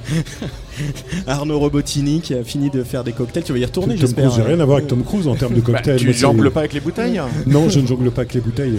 Déjà, j'en mets partout euh, sans, sans faire de fantaisie, donc. euh, En tout cas, il est très bon. Ah oui, c'est très bon. ouais. C'est une bonne idée la sauge. hein. ouais. Et puis c'est ouais, c'est frais, tu vois, tu peux en boire plein. Tu t'hydrates en même temps, c'est important, comme ça, ça, ça évite la gueule de bois. C'est Toujours s'hydrater. Toujours s'hydrater. Alors c'est vrai qu'on a, on a, on a. Le on a citron, c'est bon pour les artères, hein, et à un certain âge, il faut y penser. Je te remercie. D'ailleurs, euh, c'est pas ton anniversaire aujourd'hui? Et si, je crois. C'est l'anniversaire d'Arnaud Robotini en direct sur Atsugi Radio et pour ton set de. Ce sera plus ton anniversaire tout à l'heure euh, quand tu joueras. à- voilà, ouais, ce, l'après-midi, je- ce serait passé de, de la- l'année Euh, d'après. Stevie Wonder, non. Stevie Wonder. Stevie Wonder, Happy Birthday. to Ah non, non, ça, j'ai jamais supporté ce truc. déjà. On a choisi de vous, de vous réunir aussi, euh, Antigone et, et Arnaud Robotini, pour un peu euh, échanger sur, moustache, euh, c'est sur la moustache. Déjà. Ouais, J'ai plus les pattes comme ça, j'ai eu comme il a, mais Ouais. euh, après quand ça blanchit, tu les coupes. Et puis aussi pour euh, voir un peu voilà deux générations, deux parcours, etc. Et finalement une musique techno qui est euh, toujours bien vivante, toujours présente et qui est même exposée au musée maintenant. Euh, Arnaud, euh, de voir cette exposition à la Philharmonie, euh, toi qui as un petit peu de- d'expérience, ça te fait quel effet te dire qu'elle est au musée maintenant la techno? Oh, En fait, ça m'étonne pas plus que ça. C'est quand même une musique, ça fait un moment que que il y a, enfin voilà, déjà qu'elle existe, qu'elle représente la dernière révolution musicale. euh, Enfin, avec le, avec le métal extrême d'ailleurs, euh, dans les années 90. Et, euh, et donc, voilà, je, je suis pas plus surpris que ça. Ça fait un moment qu'il y a des expériences aussi avec la musique contemporaine, que, euh, que voilà, donc donc il y a le, le côté euh, musique ghetto. euh, L'image qu'elle pouvait avoir au départ est, est disparue depuis très longtemps. Oui, c'est plus une musique qui est diabolisée. Mais est-ce Oui. que la voir arriver comme ça dans un, dans un musée, est-ce que c'est signe que. euh, est-ce que c'est pas aussi le signe que- que- qu'une page se tourne Ouais, il y a une exposition David Bowie, euh, Velvet Justement, Underground. il est mort. Euh, Étienne Dao, non Il est pas Dao par Dao, la fille Il est pas mort, non enfin, Effectivement. vraiment, vois. Donc moi, je, voilà, ça fait partie de la, de la culture euh, pop depuis un moment. euh, voilà, ça, ça, ça a marqué son, enfin, ça a marqué une époque et ça la marque toujours.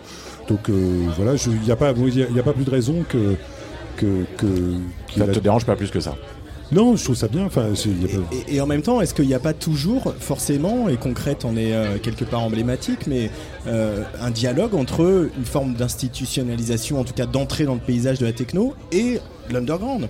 Parce qu'on ne peut pas dire concrète, ça reste euh, un club underground d'une certaine manière. Vous ne trouvez pas, d'Antigone et Arnaud Robotini Si, c'est un club. Après, c'est c'est le, le truc de la techno, c'est que le, le côté euh, euh, boîte de nuit euh, s'est mélangé avec quelque chose de complètement abstrait.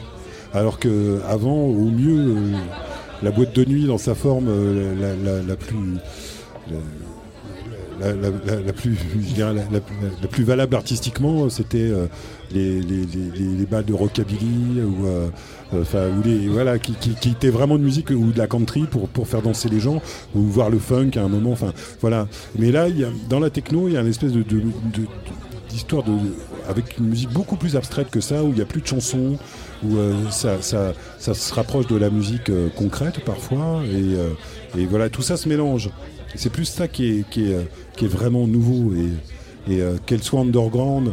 Et, et puis, s'il y a un aspect de musique vraiment fonctionnel par certains côtés, et d'une autre, une expression ultra... ultra arty. Ultra décomplexé euh, artistiquement. ouais. Oui, enfin, tu- tu- on peut prendre l'electronica qui peut être complètement euh, voilà, euh, hyper complexe d'un point de vue rythmique et, et, et la- contrainte du- de la musique de dance floor qui est sur une vibration, qui doit faire unir les gens, enfin qui, voilà et, et tout ça se mélange euh, et c'est c'est vraiment ça la, la techno, enfin le- ce que l'exposition aussi veut. Et, et toi, Antigone. Antigone, que la musique que tu, tu défends, qui est ton actualité, euh, soit déjà au musée, ça, tu, tu, tu en penses quoi? Bah, c'est très bien. Enfin, oui, oui, c'est très bien. Enfin, je- oui, oui. Pardon. Mais ça t'évoque quoi là, ce que disait Arnaud sur euh, voilà, cette Bah- espèce de, de- de complexité de la techno qui est à la fois fonctionnelle, à la fois Bah, ce que je populaire, ressens aujourd'hui par rapport à la techno, c'est que c'est vraiment la musique où il y a le. Où, en fait, il n'y a, plus vraiment de frontières entre les styles. Euh, ce qu'on remarque aujourd'hui, c'est que c'est une musique qu'on peut retrouver de l'i- de l'IDM comme de l'electronica, mais aussi euh, le côté ravey. Tout se mélange dans la techno aujourd'hui, ce qui est assez. euh, ce qui est assez euh, différent de ce qui se passait à l'époque où il y avait vraiment tel style qui l'électronica était l'électronica la drum and bass était la drum and bass et aujourd'hui dans- on a vraiment y a- y a- y dans la techno on retrouve tous ce- tous ces genres là T'as l'impression qu'il y a moins de chapelles aujourd'hui qu'il y en avait il y a, il y a Ouais. quelques années Oui, j'aurais dit l'inverse. Enfin, Ah, en tous les cas, il y avait plus de disques hybrides à une époque. Parce que là, tu, tu décris des styles qui sont hyper euh, définis, qui, qui ont une, une espèce de, de grammaire hyper forte, un ADN hyper fort. Alors que je- ça, me- ça me fait penser à. Je suis retombé sur. euh, en faisant la.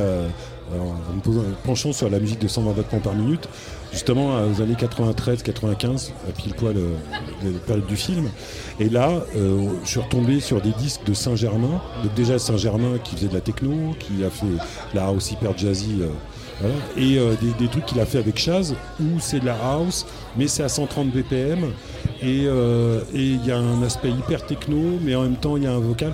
Ça, ça s'est un peu perdu, je trouve. Ces disques-là tu- que tu sais pas trop où mettre. Enfin, j'ai Bah, l'impression moins. Si, il y a des artistes comme, euh, comme, Biar- de, comme Biarki euh, sur le label de Nick Kravitz où justement ils, ils voyagent vachement sur tous les, tous les styles possibles. Euh, Il y a des artistes comme Vakula aussi euh, qui Enfin, fait de house. c'est la- c'est qu'à un moment euh, où des artistes comme Blex Baxter, il y avait un moment où tout était pas, tout ça n'était pas très clair. Et j'aimais bien ce côté-là. Que maintenant, après, bien sûr qu'il y a des, des artistes qui vont être transversaux. J'ai plus l'impression que les choses sont assez codifiées maintenant. Toi, le- le- il y a, au début des années 90, les, les, la- les- les arti- enfin, le, le style se cherchait encore. Et euh, Donc ça permettait plus d'ex- d'expérimentation et de, de, de- de voix plus différentes. Maintenant Oui, que oui, les choses ouais. sont plus codifiées, c'est peut-être... euh, Oui, après, voilà, c'est un peu, on parle comme ça, enfin, je. Mais, mais, euh, mais ouais, je trouve que, enfin, moi, je rencontre moins de disques, enfin, remarque, peut-être pas. Euh, on on t'a évoqué 120 battements par minute parce qu'il va y avoir euh, ce concert euh, dimanche à la Philharmonie où tu vas rejouer la bande originale de 120 battements par minute avec un orchestre euh, symphonique. Je Non, sais pas symphonique, on complètement symphonique. non, vous êtes pas combien, combien de musiciens C'est c'est un ensemble de chambres. C'est un ensemble de chambres. Ça nuit sur scène. et qui tu vas redonner au printemps de Bourges euh, la, la semaine prochaine. Euh, Antigone, euh, avant de parler de la BO, euh, la musique de film, euh, Arnaud il en a fait pas mal maintenant, c'est quelque chose qui t'attire euh, Euh.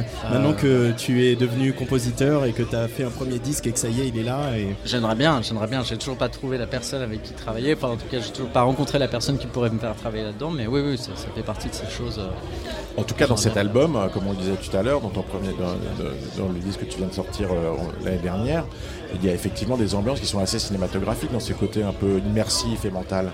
Totalement. Ouais, ouais, ouais. Bah, euh, Rising, c'était, euh, une inspi- euh, Désolé, j'ai- pas l'habitude de, de faire des interviews radio. Il n'y a pas de souci. Mais euh, il y, a, y a un des morceaux, il y avait. il y, a, y a un des morceaux où je me suis vraiment inspiré de, de, tout- de tous les. euh, enfin, je perds mon mot, désolé. De, euh, Arnaud Robottini, Alors, ouais, euh, on, va, on va écouter un peu de musique et on va reprendre tous nos esprits. On va écouter Curiosa qui C'est- est. c'est donc, la- euh, le problème du cocktail. c'est- c'est ah, la sauge. C'est la sauge, c'est le- des le- le euh, druide. On va écouter Curiosa, donc c'est euh, le, le, le- de- comment je veux dire, le morceau titre du film euh, qui vient de sortir. On en parlera juste après, Arnaud.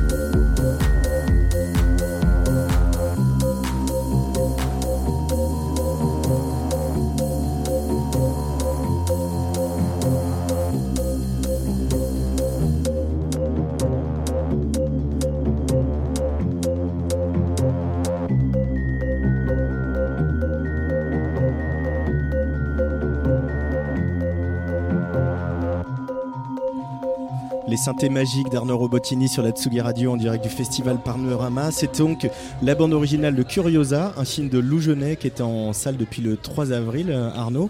Euh, ce film, il parle de quoi, Arnaud Bah, il Euh, parle de Marie de Régnier. Donc c'est euh, la femme de euh, Jean de Régnier. euh, qui qu'elle a épousé un peu de. Enfin, on on son père l'a un peu vendu. Donc ça se passe au début du siècle. C'est autour de Pierre Louis aussi, le photographe et poète et euh, libertin. Et en fait, c'est une espèce d'histoire d'amour. euh, euh, Enfin, oui, c'est une histoire d'amour à trois. C'est-à-dire qu'il y a le mari cocu qui ne touche jamais sa femme, mais qui, qui, qui enfin voilà, où ils ont une relation platonique finalement assez forte.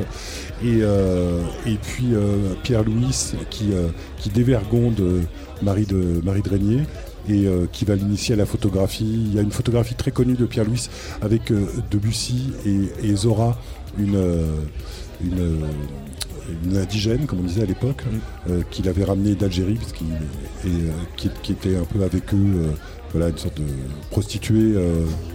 De l'époque. ah, ouais, mais éclairée. Euh, voilà. Si, si- si j'ai bien compris ce que tu disais tout à l'heure, Arnaud, tu regrettais euh, l'époque où, d'une certaine manière, la musique était peut-être presque plus libre. hein, Euh, je regrettais en fait finalement le truc de, de réac de base, c'est-à-dire je regrette l'époque où- quand j'avais 20 ans, tu vois, Ouais. c'était c'était vachement mieux quand c'est toujours mieux quand t'as 20 ans. Et en, en tout cas, ces musiques de films que tu, que tu fais depuis quelques années, c'est c'est un, espace, c'est un nouvel espace de liberté pour toi? Ça te permet de, de tenter plus de choses euh, différentes? Euh, Tu te sens plus libre là que quand tu fais de la musique sous ton nom pour toi? Non, paradoxalement, c'est pas, je le verrais pas comme ça, presque à l'inverse. Souvent, ce sont des contraintes, un film, parce qu'il y a une histoire, euh, donc euh, tu rencontres le réalisateur, euh, tu parles avec lui. Après, bon, moi j'ai eu de la chance avec Robin Campiou qui est venu euh, enfin, piocher dans les disques, dans les, déjà la, palette assez large que j'avais entre Zenda Vesta et mes albums solo euh, éle- électroniques. Puis vous avez construit une, une relation artistique à deux aussi Oui, avec voilà, bah, on, est, on est au deuxième film. Enfin, ça en va maintenant, c'est le deuxième film. Euh, donc, donc, euh, mais il est venu piocher quand même dans, un, dans, un, dans, dans ma grammaire finalement. Et donc, euh, donc ça, je garde cette de cou- ce film, enfin, ce- ce- ça pour les films. Je vais rencontrer le réalisateur et je lui dis voilà, moi je fais ça, ça va être comme ça. Et euh, donc, c'est finalement plus des contraintes par rapport à l'histoire et des contraintes que je me mets en termes d'instrumentation, de, de style euh, avec le réalisateur. Et donc, du coup, ça fait une musique assez facile à, à composer parce que voilà, on réduit un peu le chant.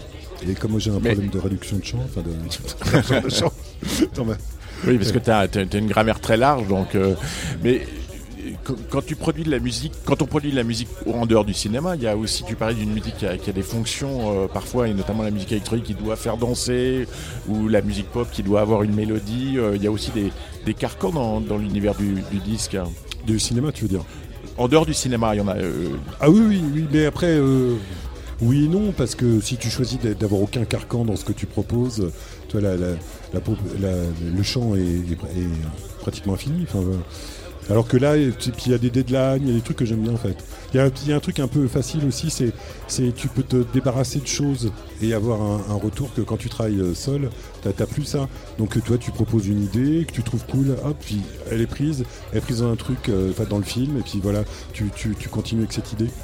Et Antigone, on, on disait tout à l'heure qu'il y a eu une sorte de, de renouvellement de la techno euh, dans, les, a- dans les années 10 euh, à Paris, euh, autour de, de Concrète et tout ça, toute cette scène qui s'est créée.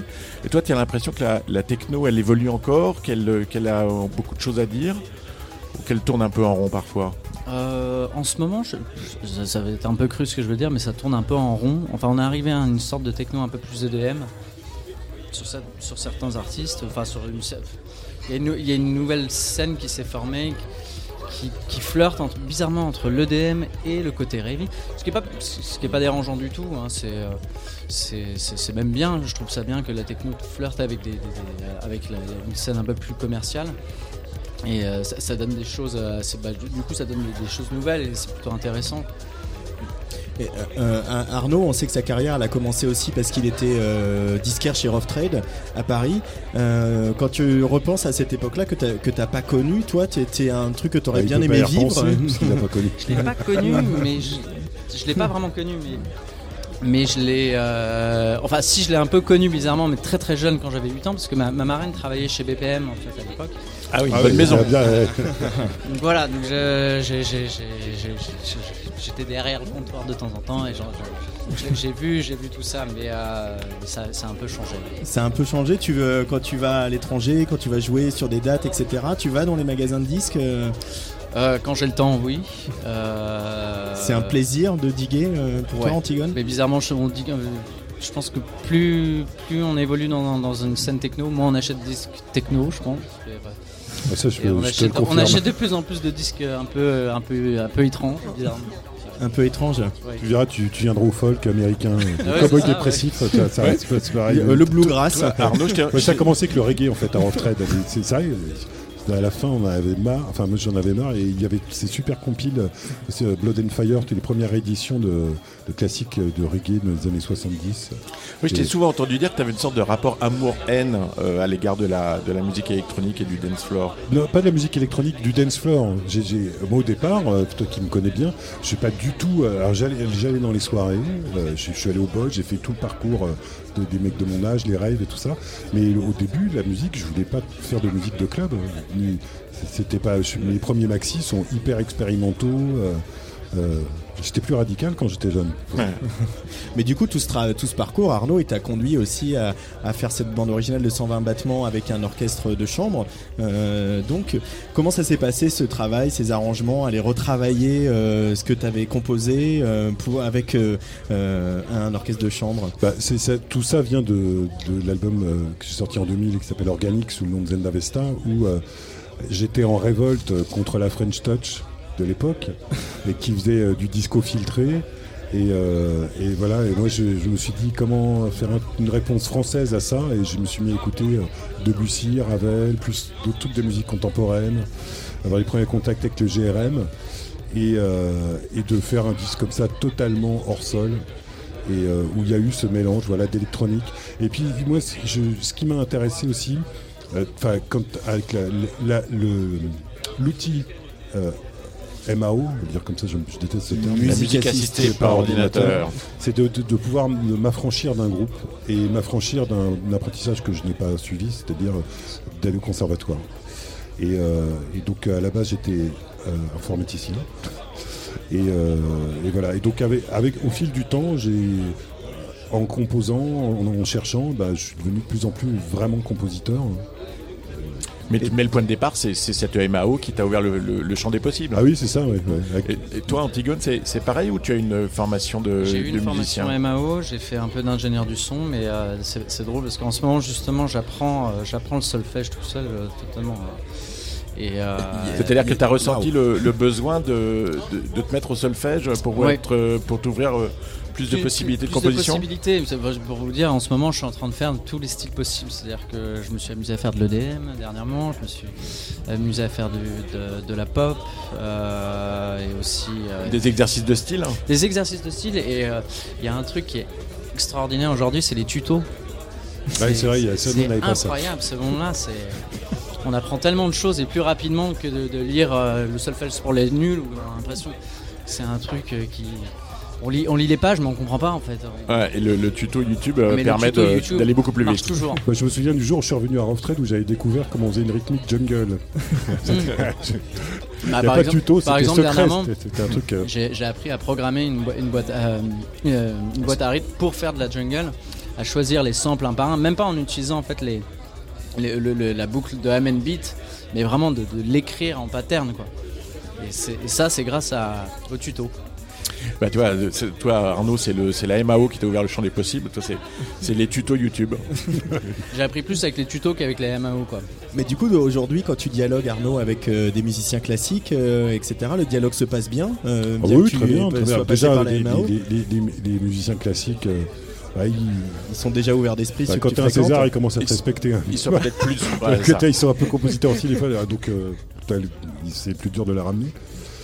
Euh, même si je, c'est beau- pour avoir un César, il faut avoir beaucoup de chance. Je reste assez humble par rapport à ça. Euh, le film a marché, la musique a été très bien exploitée par euh, Robin Campillo. Euh, voilà, tu- j'aurais pu faire la même. L'histoire du film aussi, L'histoire enfin, du le, film, le enfin, propos voilà. du film, Il y a, tout, y a chose tout de un très truc grand. qui a vraiment favorisé le fait que Ouais, ouais. j'ai pu avoir cette récompense aussi rapidement. Donc euh, je blague là-dessus, mais bon, c'est moi qui l'ai quand même. Mais- Non, mais c'est vrai, enfin, toi, c'est, c'est, euh, sérieusement, je suis, enfin, toi, voilà, je, je, je- je reconnais qu'il faut avoir beaucoup de chance et qu'il y a plein de d'immenses compositeurs euh, qui ne l'ont jamais eu d'ailleurs ou, euh, ou qui en ont eu très peu.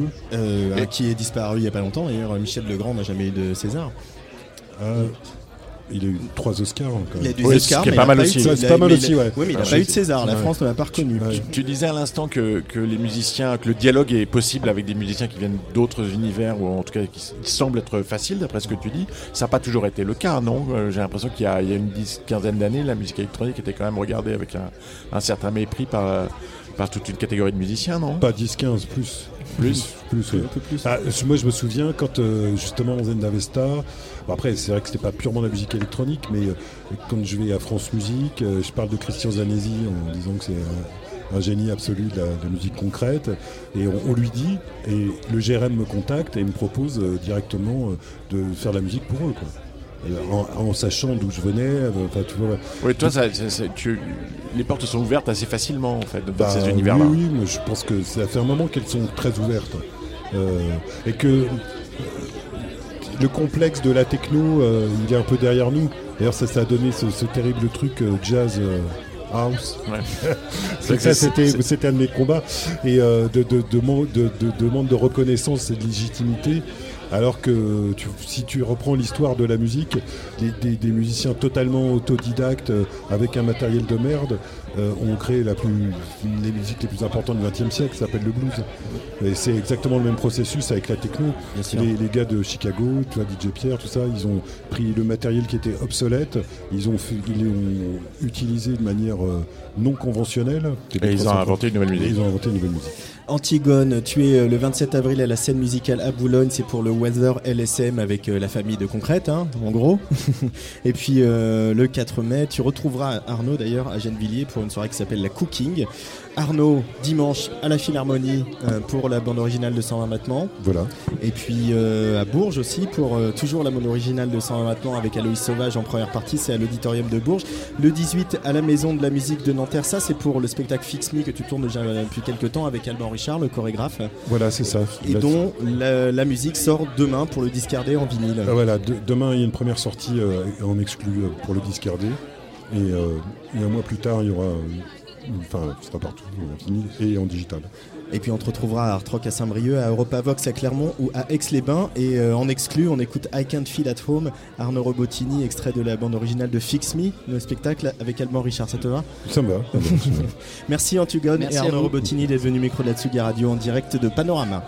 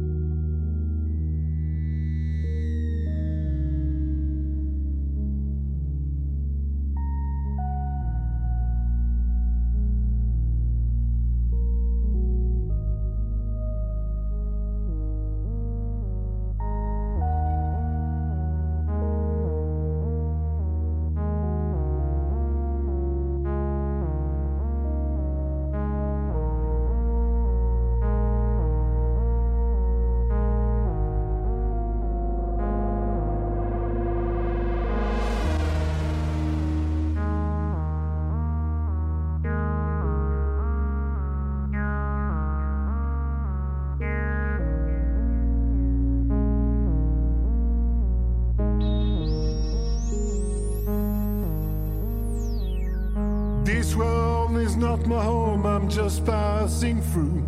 My treasures and my hopes are all beyond the blue. Where many friends and kindred I've gone on before. I can't feel at home in this world anymore. Oh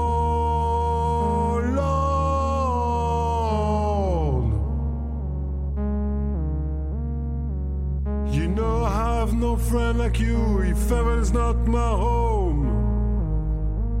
tout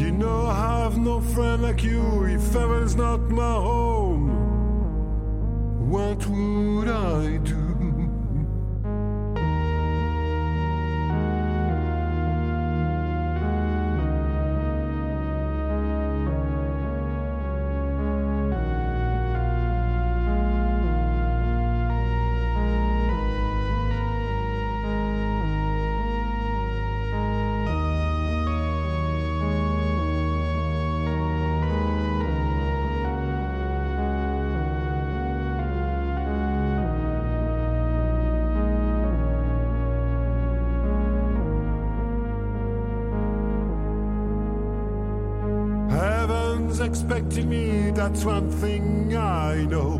I fixed it up with Jesus a long time ago. He'll take me through though, I'm weak and poor. I can't feel out home in this world anymore.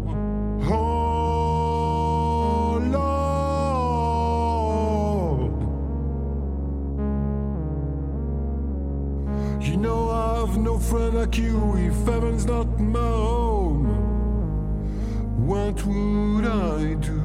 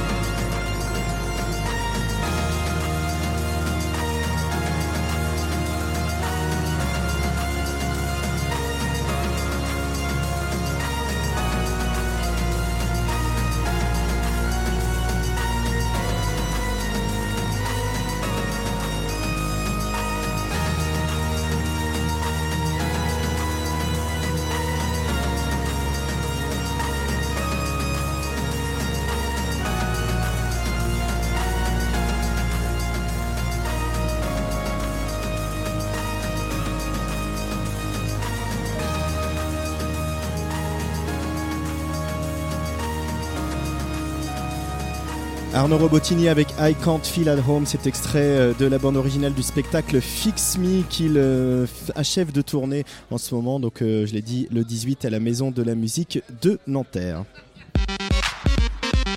Festival Panorama, Antoine Dabrowski, à Morlaix, Morlaix, Morlaix, Radio, la musique venue d'ailleurs. Et avec Alexis Bernier, on reçoit notre dernier invité de la soirée, c'est euh, Lionel Pierre, aka Fortune, aka euh, moitié d'Abstract Kilogramme. Salut Lionel. Salut. Ça va bien Salut les gars.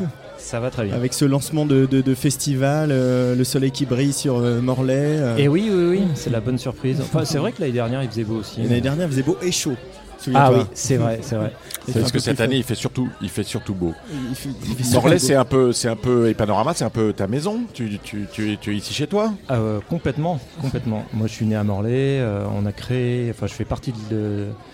de tu es la scène l'équipe- morlaisienne euh, presque. à- Ouais. Pas toi tout seul, mais non, en tout non, cas. non. euh, non, mais je fais partie de l'équipe historique du, du festival. En tout cas, on avait créé le, le festival avec euh, mon frère Eddy et Joran Lecor il y a 22 ans. Voilà. Ça a bien grandi depuis. Ouais. Et tu es fidèle au poste. Et tu, euh, cette année encore, tu vas mixer euh, entre euh, tous les interplateaux? Ouais, alors ce soir un peu, demain moins, parce- euh, moins parce qu'il n'y a pas trop la place. Mais, euh, mais voilà, ouais, c'est un peu mon job. Et puis je commence, enfin j'ai commencé ce soir la soirée sur le, au Grand Hall et demain pareil. Et puis on t'a fait venir aussi euh, Lionel ce soir parce que demain il se passe un truc un peu spécial. Donc dans ce lieu euh, qu'on a hâte euh, de découvrir fini le Sioux juste en face du café Le Tempo. On sera demain donc dans la cité de chantier hein, vous faites vous faites animer comme ça depuis le début du chantier. Il y a eu le on se souvient du Baluche Disco Club l'été dernier une série Ouais. de soirées qui avait eu lieu dans dans le chantier. Voilà vous voulez faire vivre ce lieu et que les gens commencent à se l'approprier. C'est ça un peu l'idée hein, Lionel? Ouais, alors ouais, le Sioux, ça va ouvrir a priori pour Panorama de l'année prochaine. Et euh, pour le moment, on fait des, bah, des, euh, des concerts ou des différentes choses dans ce lieu qui est le, le chantier du, du Sioux. Quoi. Et toi, demain, alors, qu'est-ce que tu, qu'est-ce que tu vas faire euh, dans ce chantier? Alors là, en fait, on a envie de faire une sorte de masterclass sur, le, sur toute une année à Panorama, à Panorama, à Morlaix pendant un an que j'animerai. Et ça, c'est un peu le premier acte. Euh, de cette masterclass, Euh, l'idée c'était de faire une sorte de mix euh, con- conférence avec voilà toutes les, les périodes de la musique électronique, de, en gros des années 50 jusqu'à maintenant. Voilà, c'est- très vaste, mais c'est ça l'idée. Donc, je me- C'est-à-dire un long mix commenté qui passe Ouais, par voilà. toutes les déclinaisons de la musique électronique, par Voilà. toute son histoire. Ouais, voilà, je me suis lan- lancé un peu ce défi. Ouais. Euh, je voulais pas non plus faire le conférencier parce que c'est pas mon métier. Je, je suis pas, genre, j'ai jamais écrit de- d'essai sur la musique ou quoi que ce soit, mais je m'y intéresse évidemment énormément. Mais je voulais faire une sorte de mix comme ça, un peu, euh, voilà, thème, enfin, décennie par décennie, euh, Un mix chronologiquement. chronologique, ouais. Ouais, voilà. Et alors, ça commence par quoi Un mix euh, chronologique sur le- le- la musique électronique Qui part Eh des ben, années c'est- 50 Ah ouais, encore plus tôt en fait. Je, je commence en 1938. Ah ouais. Ouais, carrément, avec un, un morceau de Johanna Magdalena euh, Bayer, qui est une euh, allemande. Et dont, dont- dont on voit, une, une- si je dis pas de bêtises, dont on voit une, une captation, un, un film à, à l'expo électro à la Philharmonie. euh. Eh ben, ils, sont forts parce que franchement, moi j'ai fait des recherches, j'ai même pas trouvé une seule photo. Et euh, je me suis abstenu. À un moment, je pensais avoir trouvé une photo d'elle et, euh, et j'étais vraiment pas sûr que c'était elle. En fait, il y a une espèce de confusion comme ça dans les pionniers de, de l'électro avant les années 60. Et a fortiori les pionnières d'ailleurs, qui étaient quand même Et- toujours et un les peu pionnières, ouais. remisées euh, dessous Ouais. les, les mecs. Ouais, et là, en, en l'occurrence, ce morceau de 1938, il est, il est vraiment très beau. C'est un morceau, une sorte de partition pour Térémine qui est très très. Très Oui, c'est ça, parce que le, partition. le- le point de départ, c'est ce que j'allais te demander. On n'est pas encore à l'époque de la TB303 ou, ou je Ah sais oui, quoi oui. d'autre. La musique électronique à cette époque-là, c'est les ondes Marteneau et le, le Theremin, c'est ça? Voilà, c'est ça. Et je vais même dans, alors pas dans mon mix, mais dans euh, dans ce que je vais raconter, je remonte même avant ça, en 1897, Ouais. pour être exact, avec le Télarmonium, une sorte de, de- l'ancêtre de- de- du synthétiseur en fait, mais qui est même pas. Il n'y a pas d'enregistrement évidemment, mais c'est considéré comme le premier euh, instrument électronique. Pourquoi c'est important de, de- de raconter cette histoire, euh, a fortiori en fin d'après-midi, au milieu d'un festival? Peut-être que les festivaliers seront pas là, mais peut-être que des Morlésiens euh, qui viennent se promener vers le Sioux Bah voilà, viendront. tout à fait. C'est exactement ça. C'est que Panorama est réputé pour sa population très jeune, et c'est mais il n'y a pas que des très jeunes. Alors j'espère qu'il y en aura quelques-uns égarés un peu euh, qui vont se Parce qu'il faut aussi le transmettre, ce patrimoine, ce que Arnaud fait euh, et plein d'autres. Ouais, euh, Arnaud le fait très bien et euh, et puis euh, plein d'autres et puis effectivement cette, cette expo qui a que j'ai pas vue encore hein, mais à la Philharmonie, euh, j'imagine que c'est un peu ça le sujet. Donc ça participe de ce, de ce travail. Ouais, et puis comme quand on voit tous ces, les mix de- d'un peu des, des- des papas de la techno euh, de Détroit et tout ça, ils, souvent ils vont. On leur demande un peu de, venir faire la techno de Détroit, euh, machin, et puis en fait ils vont beaucoup plus loin, ils vont mixer de la soul des années 60 et tout ça, c'est ça l'intérêt du truc, et je trouve ça cool en fait de ne pas rester euh, bloqué dans, dans, voilà, dans ce qu'on sait faire. Et, les, les- les grands mamans de, cette histoire que tu vas raconter demain en musique, tu nous as parlé un peu du, point de départ avec le- les ondes Marteneau et le Théramine et tout ça. ça c'est, euh, les grandes étapes, c'est en quelques mots Alors ouais, alors il y a ça. euh, donc, euh, bon, euh, donc là c'est vraiment en 1938 et je fais un bond direct de 10 ans après avec voilà le GRM, Pierre Schaeffer. En Allemagne, Stockhausen évidemment.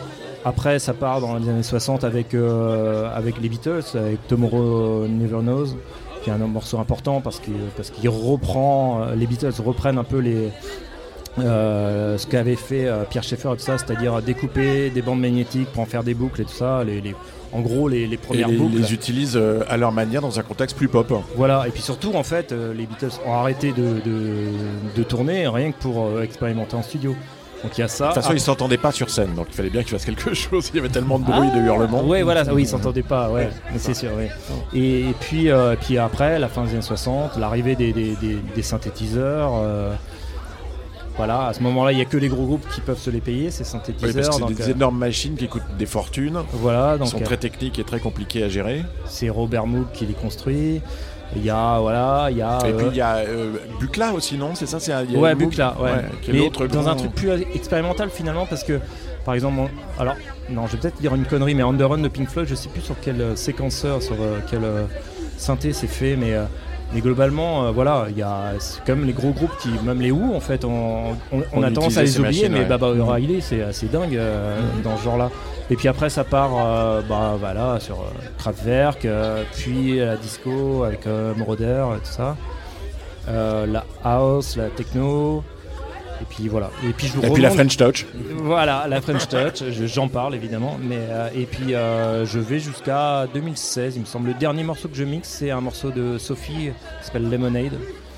Oui, là où on est encore effectivement dans une musique qui est encore assez avant-gardiste, enfin qui, Euh, qui est qui très avant-gardiste. cherche. hein. Pour- Qui cherche. Pour moi, c'est vraiment le, morceau le plus avant-gardiste que j'ai entendu ces dernières années. Voilà, après, c'est mon avis. Mais... Alors ça c'est demain à 17h sur la cité de chantier euh, du Sioux. Euh, Il y a eu euh, donc des bonnes nouvelles euh, concernant Abstract Kilogram parce qu'il y a eu une reformation qui a eu lieu ici. Il y a eu un album Ouais. euh, qui est sorti.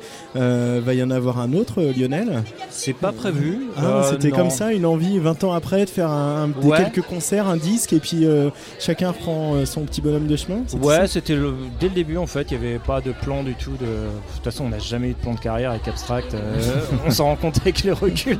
C'était, on était vraiment des branleurs à 20 balais. On faisait, on faisait ça complètement comme ça. Et puis le plan de carrière, il s'est fait plutôt avec nos projets d'après en fait. Enfin, le plan de carrière, si on peut parler de ça, c'est un peu, un peu dégueulasse de parler comme ça, mais, mais, euh, mais en tout cas non, c'était oui, c'était l'envie de refaire de la musique ensemble avec euh, avec Tanguy alias Stepre. Alias Et- euh, et voilà, on a fait cet album dont on est super fier, qui est, euh, voilà.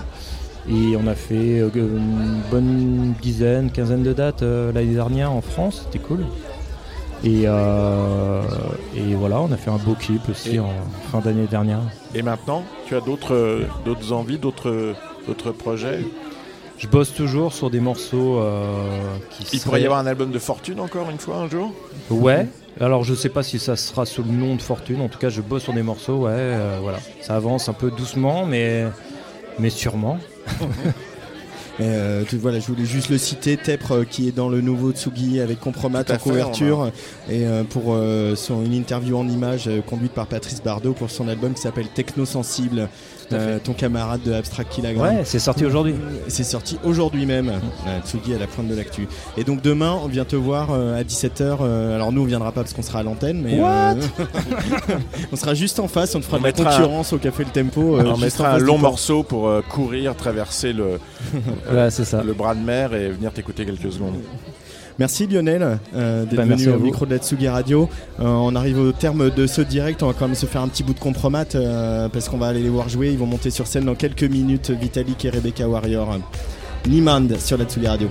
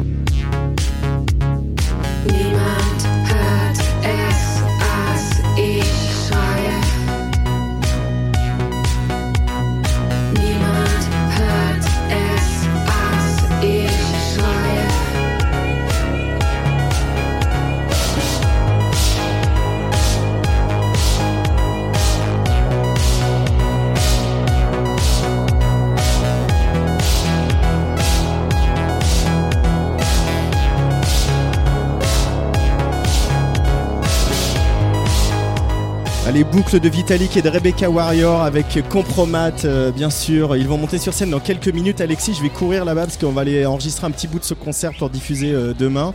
Euh, On va aller retrouver la- la couve de Tsugi, en fait. On va aller retrouver la couve de Tsugi, exactement. Merci à Cédric Lalanne qui a réalisé cette émission. Merci Alexis Bernier d'avoir été à mes côtés. Merci, Antoine.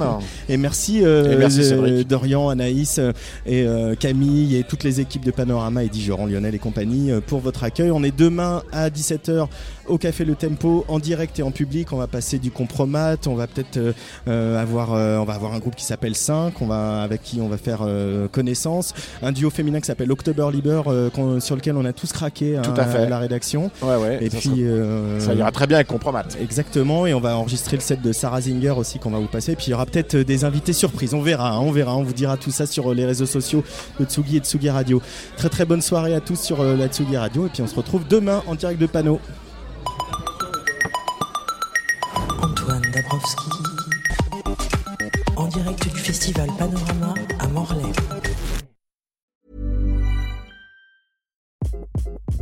Hi, this is Craig Robinson from Ways to Win, and support for this podcast comes from Invesco QQQ, the official ETF of the NCAA. Invesco QQQ is proud to sponsor this episode, and even prouder to provide access to innovation for the last 25 years. Basketball has had innovations over the years too. We're seeing the game played in new ways every day.